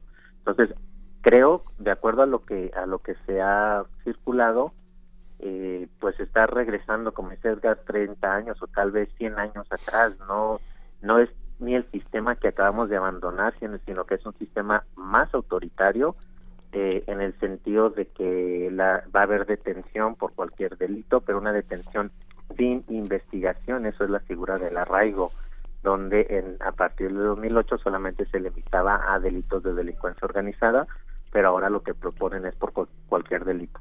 este, entonces, este, en ese sentido, sí es como si tuviéramos, vamos a poner una analogía como si fuera un partido de fútbol donde tienes al equipo fuerte, Ministerio Público, ya con la ventaja antes de iniciar, donde tenemos a un árbitro que sería un juez, pero con facultades totalmente limitadas, porque ya el Ministerio Público de acuerdo a esta iniciativa, establece que si el juez no aplica la ley de cierta manera, el Ministerio Público puede abrir una investigación en contra del juez. Entonces eso limita también su eh, su, su independencia y tendríamos a una defensa prácticamente nula. Entonces un equipo donde no entrenó, donde no sabe, no conoce al, equipo contrario que va a jugar eh, y además el equipo si el equipo contrario que la defensa se defiende, si la persona acusada se defiende o si se niega a ciertas cuestiones que es un derecho, cualquier persona acusada tiene un derecho a una defensa, un derecho a, la no autoincriminación. Y uno de los artículos del código que proponen, o de, bueno, de lo que fue circulado, es que si te niegas, eh, te van a casi casi a coaccionar para decir que entonces eres responsable del hecho. Esto abre el panorama también a incentivar la tortura. En el sistema que abandonamos, básicamente la confesión era la prueba única. Ya en el sistema nuevo, de partir del 2008, estas reformas, de acuerdo a una iniciativa, bueno, a lo que han circulado, uno de los artículos a nivel constitucional, básicamente otra vez permite la obtención de información violando derechos. Este, entonces, para mí sí es alarmante porque es regresar a un sistema opaco, a un sistema autoritario, eh, que eso va contrario a los principios y los ideales de, eh, de este gobierno. Si, si vemos los, los ideales y principios de, de, defender derechos, de defender a las personas más desprotegidas, pues en el sistema penal no están los que deben de estar, sino que están las personas más vulnerables. Y aparentemente esta pregunta que hace Edgar sobre si hemos tenido oportunidad de, estar en relación con el Ministerio Público. Fíjate, cuando fue el terremoto Radio UNAM estuvimos muy activos y eh, yo sé que es algo muy fenomenológico, pero puede platicar, no sé, con 25, 30 MPs y no hubo uno, digo, toda gente muy divertida, con muchas anécdotas, pero todos en, con una enorme desconfianza y con una enorme mediocridad, con una enorme pusilanimidad sobre el mundo de las denuncias, sobre ese mundo que en ese momento la gente que estaba víctima del terremoto este, estaba acudiendo al MP, pero era un desánimo total. Y en la contraparte, los abogados de oficio, la defensoría de oficio, totalmente defenestrada, cada día, cada día peor, cada vez más, más eh, eh, vista por los abogados eh, más comerciales como, como unos románticos mediocres y fracasados, ¿no? Hay una parte que el sistema está así, ¿no? Así es. Por eso decíamos, creo que eh, cuando se hizo este proceso, aunque fueron ocho años de reforma, desafortunadamente no hubo una suficiente planeación integral, eh, inversión, pero también eh, presión sobre los gobernadores, porque tenemos hasta ahora un sistema que tiene un, campo federal ¿no? y sistemas locales, ¿no? donde hay una procuraduría que ahora se llaman fiscalías, aunque solo un cambio de nombre en los estados. Pero insisto, lo que no se generaron fueron los nuevos métodos de investigación. Y hoy seguimos viendo lo mismo, o sea, un ministerio público recibe una denuncia, va a pasar, además te piden que regreses a ratificarlo, o sea, pasas, en el caso de la Ciudad de México, un promedio de cuatro horas, si bien te va para que reciban tu denuncia, te dicen que regreses tres, cuatro, una semana después a ratificar, cosa que es absolutamente innecesaria, de acuerdo al, al Código de Procedimientos Penales, pero lo siguen haciendo esa práctica, y después supuestamente investigan, y nunca sabes qué pasa. Y regresas meses después y en el mejor de los casos lo que vas a encontrar es una serie de oficios, ¿no? Oficios a la policía, oficios a algunas áreas para pedir investigación. Y entonces, si le preguntas al Ministerio Público, ¿y usted qué hizo? Pues ya, ya hice todo. ¿Y qué? Mandé oficios, ya mandé todos los oficios. ¿Y cuándo se los van a responder? Ah, pues no sé. Entonces, lo que no hubo es eso, un nuevo método de investigación. Eh, ya un poco lo adelantaba Javier. En el nuevo sistema, y por ejemplo, frente al arraigo que se decía el Ministerio Público, es que yo necesito detener a la persona y tenerla un tiempo, 40 días, para completar mi investigación. Entonces era poner en total desventaja a la persona acusada en ese periodo. Entonces lo que se planteó en el nuevo sistema, eh, eh, aunque permaneció la, la figura y ahora diría una palabra, pero era, en el nuevo sistema se requiere un nivel de información de, eh, sobre la posible responsabilidad de una persona en delito muy básico, muy mínimo. ¿no? Y con eso el Ministerio Público puede ir ante el juez de control y decir, tengo esta información que hace que esta persona posiblemente sea la responsable de este delito. Y quiero con estos elementos pedirle al juez que la vincule a proceso y podamos hacer una investigación.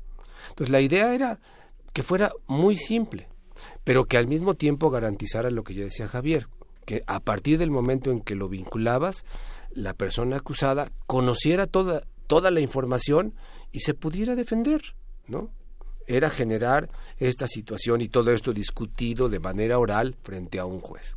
Entonces lo que vamos a perder son muchas de estas cosas, ¿no? Volver a darle muchas facultades al Ministerio Público, mucha opacidad, ¿no? Insisto, eso se puede pensar, ah, pues es bueno, porque lo que necesitamos es un ministerio público que persiga a todos los malos. Pero ya venimos de esa historia. ¿Cuál es el resultado? ¿O cuál ha sido el resultado hasta ahora? Muchísimas personas inocentes en la cárcel y muchísimos delincuentes con capacidad económica, con recursos, que pueden contratar grandes despachos de abogados o grandes delincuentes por temas de corrupción que están en la, en la calle. Entonces, esto me parece que es de las cosas que estamos hoy o se están poniendo en riesgo. Y con la realidad de que no, no se logró consolidar o no se ha logrado consolidar hasta ahora el sistema penal acusatorio cuando en, en 2016 se completó, se hizo un estudio y se dijo, pues cuando menos necesitamos 10 años más para consolidar el sistema. Y creo que es otro mal, yo diría, que refleja esta reforma. Reinventamos el país cada gobierno. O sea, no logramos consolidar este modelo y Gers Manero el miércoles dijo, es que venimos con un nuevo paradigma. ¿No? Dices, pues siempre hemos acabado de consolidar el anterior, ¿Por qué vamos a tirar todo lo que hemos hecho? No es que sea suficiente para otra vez volver a reinventar el sistema de justicia. Si lo que la ciudadanía y las víctimas requieren y reclaman es queremos un sistema que funcione que nos dé justicia y que ponga a las víctimas en el centro, que eso es lo que no hace nuestro actual sistema. Claro, algo que también suena mucho, algo que también dice la ciudadanía, una idea que flota y que, flota por ahí en el discurso cuando se habla de justicia y que también es reforzada por muchos medios de comunicación, es definir a la justicia como una puerta giratoria a este nuevo sistema. Eh, Javier, Javier Carrasco, ¿qué decir de esto? ¿Qué decir de todo este panorama que presentó el fiscal Hertz con, con dos elementos, la puerta giratoria y el juez de control? Bueno, este, solamente agregar un poquito, eh, también el sistema que abandonamos no le hace justicia a las víctimas, las tenía totalmente ignoradas, eh, las víctimas no recibían la, justicia que, reclaman.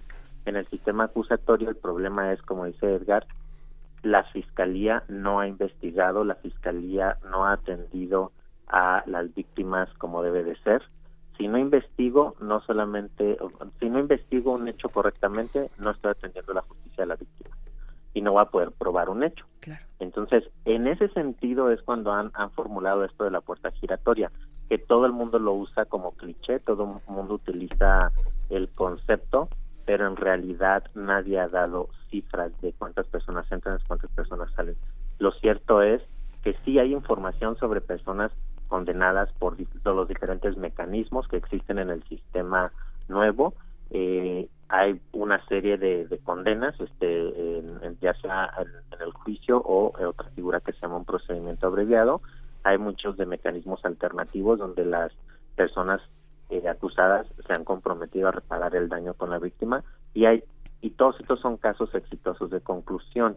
Eh, en la puerta giratoria tendríamos que ver cuál es la cifra y por qué entran y salen. Tendríamos que determinar la razón por la cual digamos si es que un juez está liberando, pero tenemos que ver cuál es la calidad de información que el Ministerio Público le está presentando, cuáles son los argumentos. Y creo que esta resistencia al cambio es porque, como dice Edgar, no se logró implementar en la parte de la policía o la parte de la, de la fiscalía los nuevos paradigmas de los nuevos estándares de calidad que se requieren en el sistema del 2008 hacia la fecha.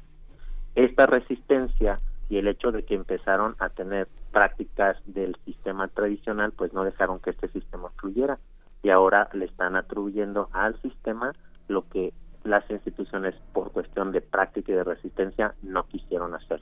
Tuvieron ocho años y desde 2016 a la fecha ya son tres años más y no han logrado crear esto. Entonces, la parte del juez de control, lo que preguntas es, este juez es un juez de control de legalidad de las actuaciones del Ministerio Público de las partes. Ahora se elimina la idea de tener un juez para las primeras etapas y un juez para el juicio es para otra vez tener esa división de, funciones, para ese control de calidad, eh, para que el, juez que conoce el caso desde el inicio, pues si hay comete errores, eventualmente no se va a corregir. Entonces, por eso existe otro juez en, en, la, en la parte del juicio. Y si vemos en eh, o sea, eso no solamente existe en, México. Si vemos los países eh, vamos a exponer países eh, de Estados Unidos no que es uno de los países más punitivos con un sistema acusatorio. Entonces tienes un juez en las partes iniciales y otro que es en la parte de juicio y allá tienen otra figura. Entonces creo que aquí es un retroceso. Lo que tratan de eliminar son estos controles y contrapesos y darle eh, la puerta ancha, abrirle la puerta al Ministerio Público para que haga y deshaga. Eso, esa historia, como dices, ya la vivimos, ya la vivimos por 100 años en el sistema, en el sistema escrito. Ahora estamos regresando un poquito más atrás de eso, porque ah, eh, todas estas figuras es, va a ser eh, un es, es un ritual, es un, un ritual procesal, aunque dicen que la audiencia va a ser pública, va a ser oral, pero todo con el poder de un, solo una parte. Sí, hay algo que hay algo que no que no vemos. ¿Para qué le sirve a la cuarta transformación este regreso 30 años atrás como lo defines? ¿Hay una utilidad política recuperar al Ministerio Público darle esa darle toda esa prioridad? Yo, yo, yo creo que yo alcanzo a mirar que la utilidad política podría estar otra vez al tener un sistema mucho más opaco y mucho más autoritario, te puede dar como resultado una mayor efectividad. Vas a detener más gente, o sea, con eh, ya lo decía Javier, eh, se propone el arraigo para todos, eh, para los delitos. Entonces, eso puede dar la apariencia de estamos siendo efectivos, estamos combatiendo a la delincuencia, miren cuánta gente tenemos en la cárcel. Ya sabemos, más gente en la cárcel no significa más justicia ni más seguridad, pero creo que pueden ser parte de estos fenómenos que se ha llamado el populismo penal, ¿no? O sea, más gente en la cárcel, medidas más duras, y ese es como generar una apariencia de estamos siendo más efectivos, ¿no? Yo creo que frente a los reclamos, señalamientos que ha recibido el actual gobierno de ya pasó un año y no vemos una mejora, pues todo apunta el lunes próximo el Sistema Nacional de Seguridad Pública nos dará las cifras de personas eh, de los homicidios en el 2019 y todo apunta que va a ser el peor año. Entonces, frente a eso, me parece que quisiera hacerse un mensaje de vamos a hacer ahora sí un gobierno efectivo y vamos a combatir la delincuencia. Pero me parece que es la peor vía la que se está eligiendo, porque como ya lo hemos dicho Javier y yo, es apelar o querer resolver nuestros problemas volviendo a un modelo de hace 100 años, ¿no? Y el que exactamente en buena medida nos tiene en la crisis actual. Entonces yo creo que pues ojalá que realmente esto abra una discusión seria de escucha por parte del presidente, por parte del gabinete de seguridad y sobre todo yo creo que aquí hay que también llamar al, al Senado dijo el senador Morrell al final, a lo mejor con Parlamento abierto. Yo digo, tiene que ser con Parlamento abierto, pero además en serio. Las organizaciones de derechos humanos hemos vivido dos simulaciones, de, cuando menos dos simulaciones de Parlamento abierto. Uno fue el de la Guardia Nacional. Parlamento abierto y al final decidieron lo que quisieron, totalmente contrario a lo que se discutió en la mesa. Y el otro fue la elección de la CNDH.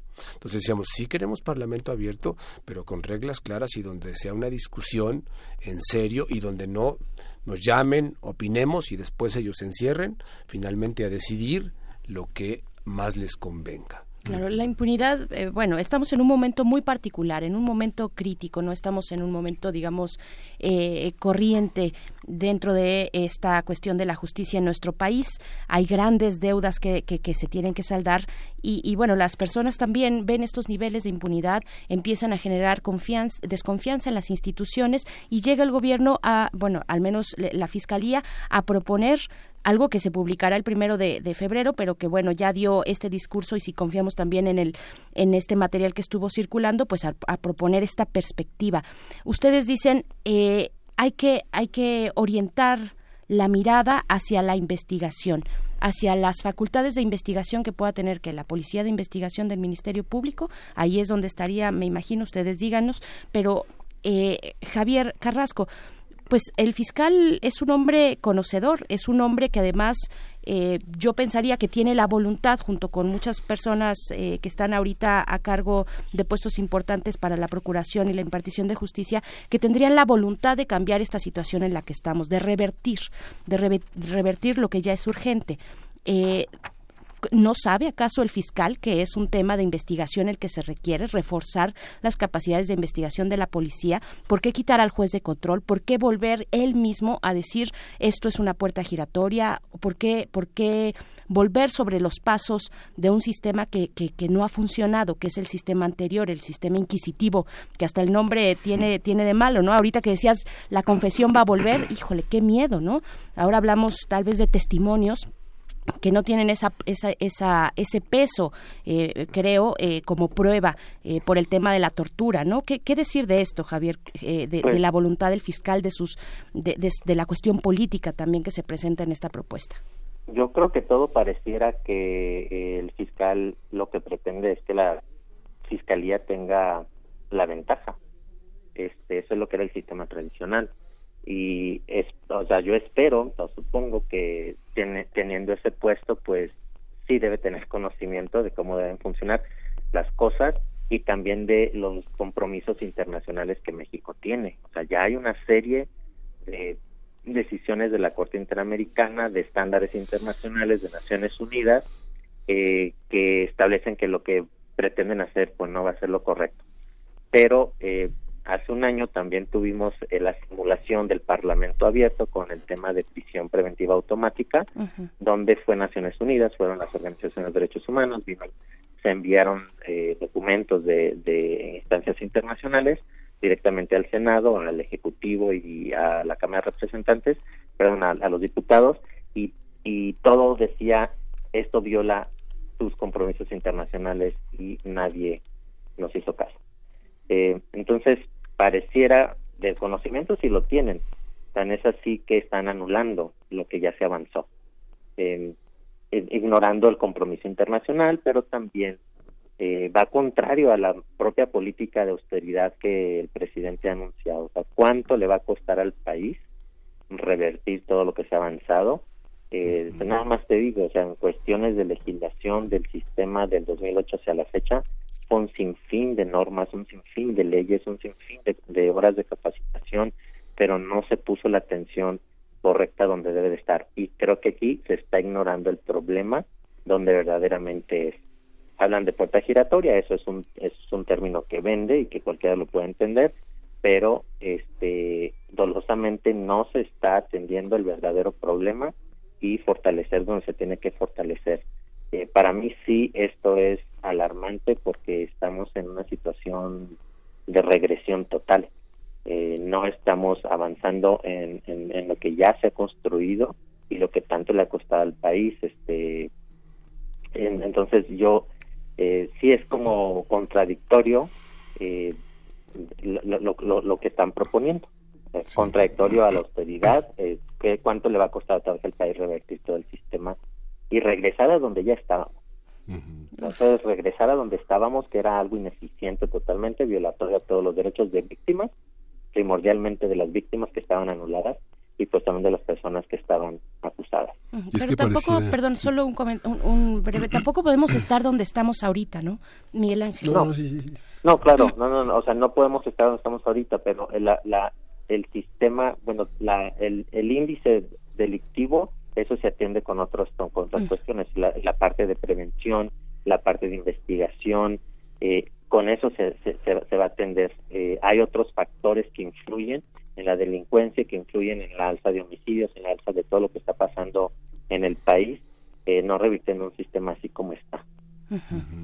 Pero esta, esta situación, eh, tiene un alcance nacional, digamos que la particularidad de su aplicación, de su alcance en el conjunto de los estados no es eh, de lo más difícil de alcanzar. Pienso, estoy, estoy leyendo, tengo en pantalla, ah, estoy viendo con el cursor el análisis que se hizo en, eh, en 2008 y justamente tenemos eh, en 2007 también toda una serie de, de, de, comisiones, de reformas en el ejército, en las policías locales, que se van emparentando a una especie como de Frankenstein, ¿no? que no, no, es posible pensar como todo este conjunto. Ahora, lo que dice Javier Carrasco, esta evaluación del, del enorme costo que ha significado para el país, todo esto no tiene esa, ese costo, no tiene esa evaluación cualitativa la Secretaría de la Función Pública, los órganos internos de control, no, no existe un dictamen, este, como dice Berenice, también no podemos tampoco estar donde estamos, ¿no?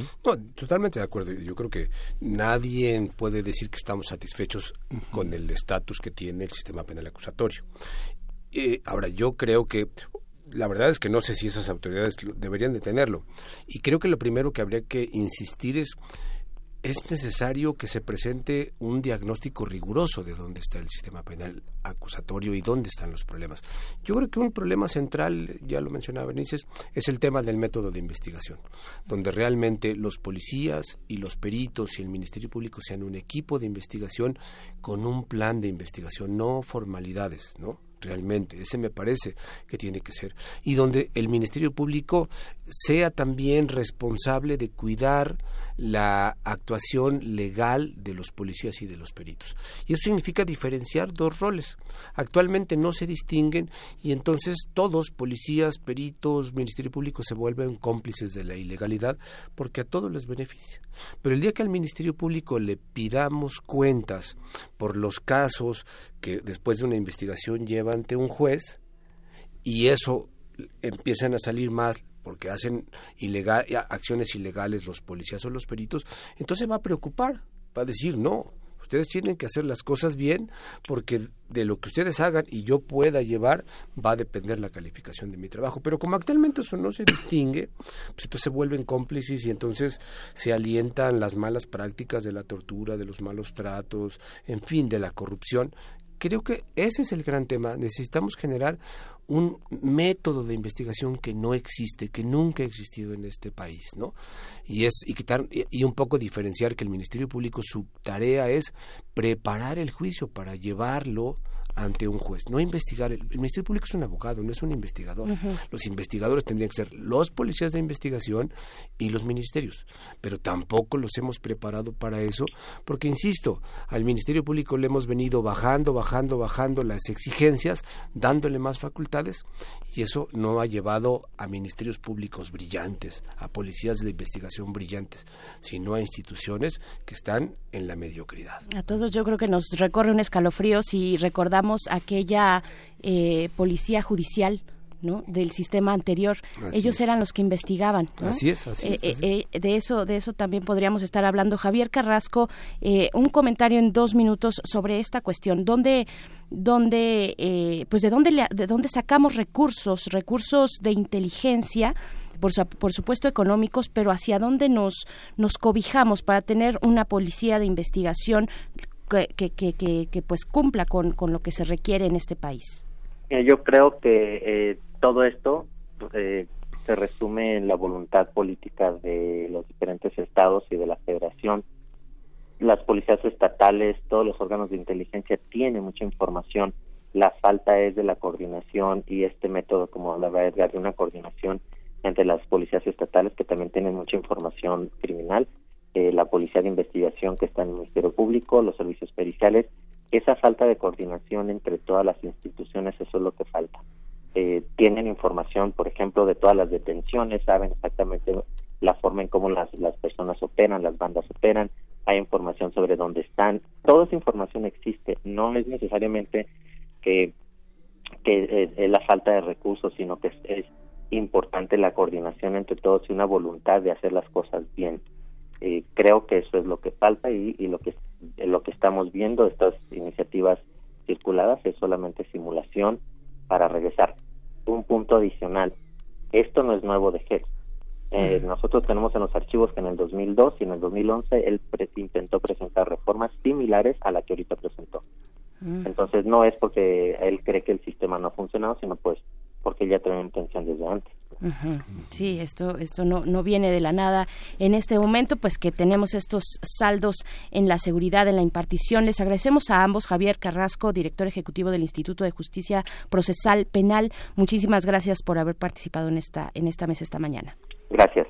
Edgar Cortés, también defensor de derechos humanos, e investigador del Instituto Mexicano de Derechos Humanos y Democracia. Sigamos a estos dos eh, eh, institutos para pues tener esta versión, la, la, defensa por los derechos humanos a través de la justicia. Pues bueno, muchas gracias, Edgar. Al contrario, gracias a ustedes y ojalá sigamos el tema porque va a dar para mucho. Sin duda, vamos a estar ahí. Les agradecemos a los dos. Este recuerdo de Javier Carrasco es interesante porque bueno, también este Hertz Manero fue una negociación que el ingeniero Cárdenas tuvo en la Ciudad de México al Frente de Seguridad Pública y bueno, hay un signo de viejos tiempos siempre en esta visión que es plural, es democrática, pero también hay una visión muy, muy anquilosada. Y yo creo que Gertz Manero representa esa visión arcaica del derecho en México. Agradecemos a ambos. Vamos a un corte, son las Vamos a la música. Vamos a escuchar esta canción que Mario Ficachi interpretó de una manera muy interesante en una obra de teatro que se llama Papá Loves Mambo, que se estrenó en el 54 por Hoffman, Manning y Reichner. Vamos a escucharla con Bill Martin.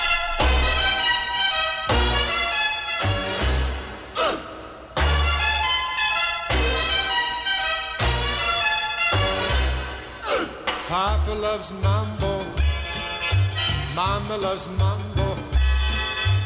Look at him sway with it, getting so gay with it, shouting olay with it, wow.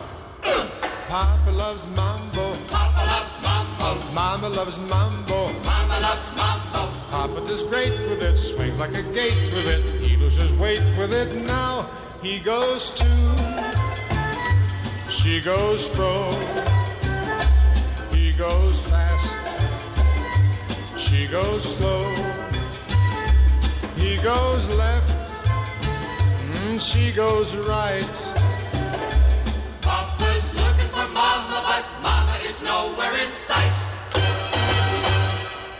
Papa loves mambo, Mama loves mambo. Having their fling again, younger than spring again, feeling that zing again. Wow. Papa loves mambo, Papa loves mambo, Mama loves mambo. Mama loves mambo. Don't play the rumba and don't play the samba, cause Papa loves mambo tonight. Papa loves mambo.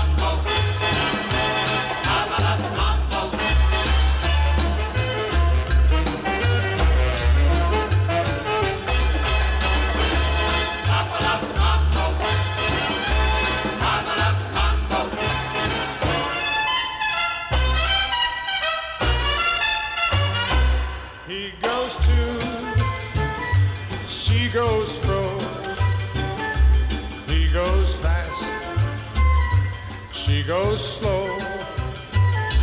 He goes left, and she goes right. Papa's looking for Mama, but Mama is nowhere in sight. Papa loves mambo, Papa loves mambo. Mama loves mambo.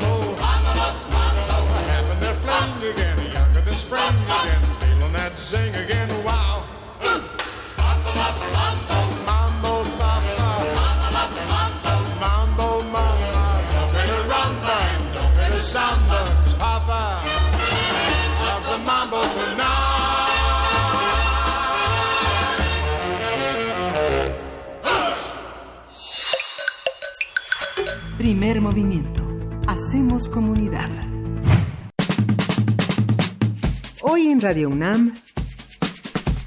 Hoy en Radio UNAM tenemos clases de alemán con Rodrigo Mota, nuestro, nuestro integrante del servicio social. No, Rodrigo, ¿cómo estás? Siempre nos corrige cuando toca decir una palabra en alemán porque es estudiante de ese idioma. ¿Cómo estás, Rodrigo? Uh, guten Morgen, Frau Camacho. Guten Morgen, Herr Kamain. Guten Morgen. Buenos días. Hoy, en esta ocasión, en su segunda clase de alemán, les compartiré la programación de hoy en Radio UNAM. En alemán. En alemán. Heute auf Radio UNAM.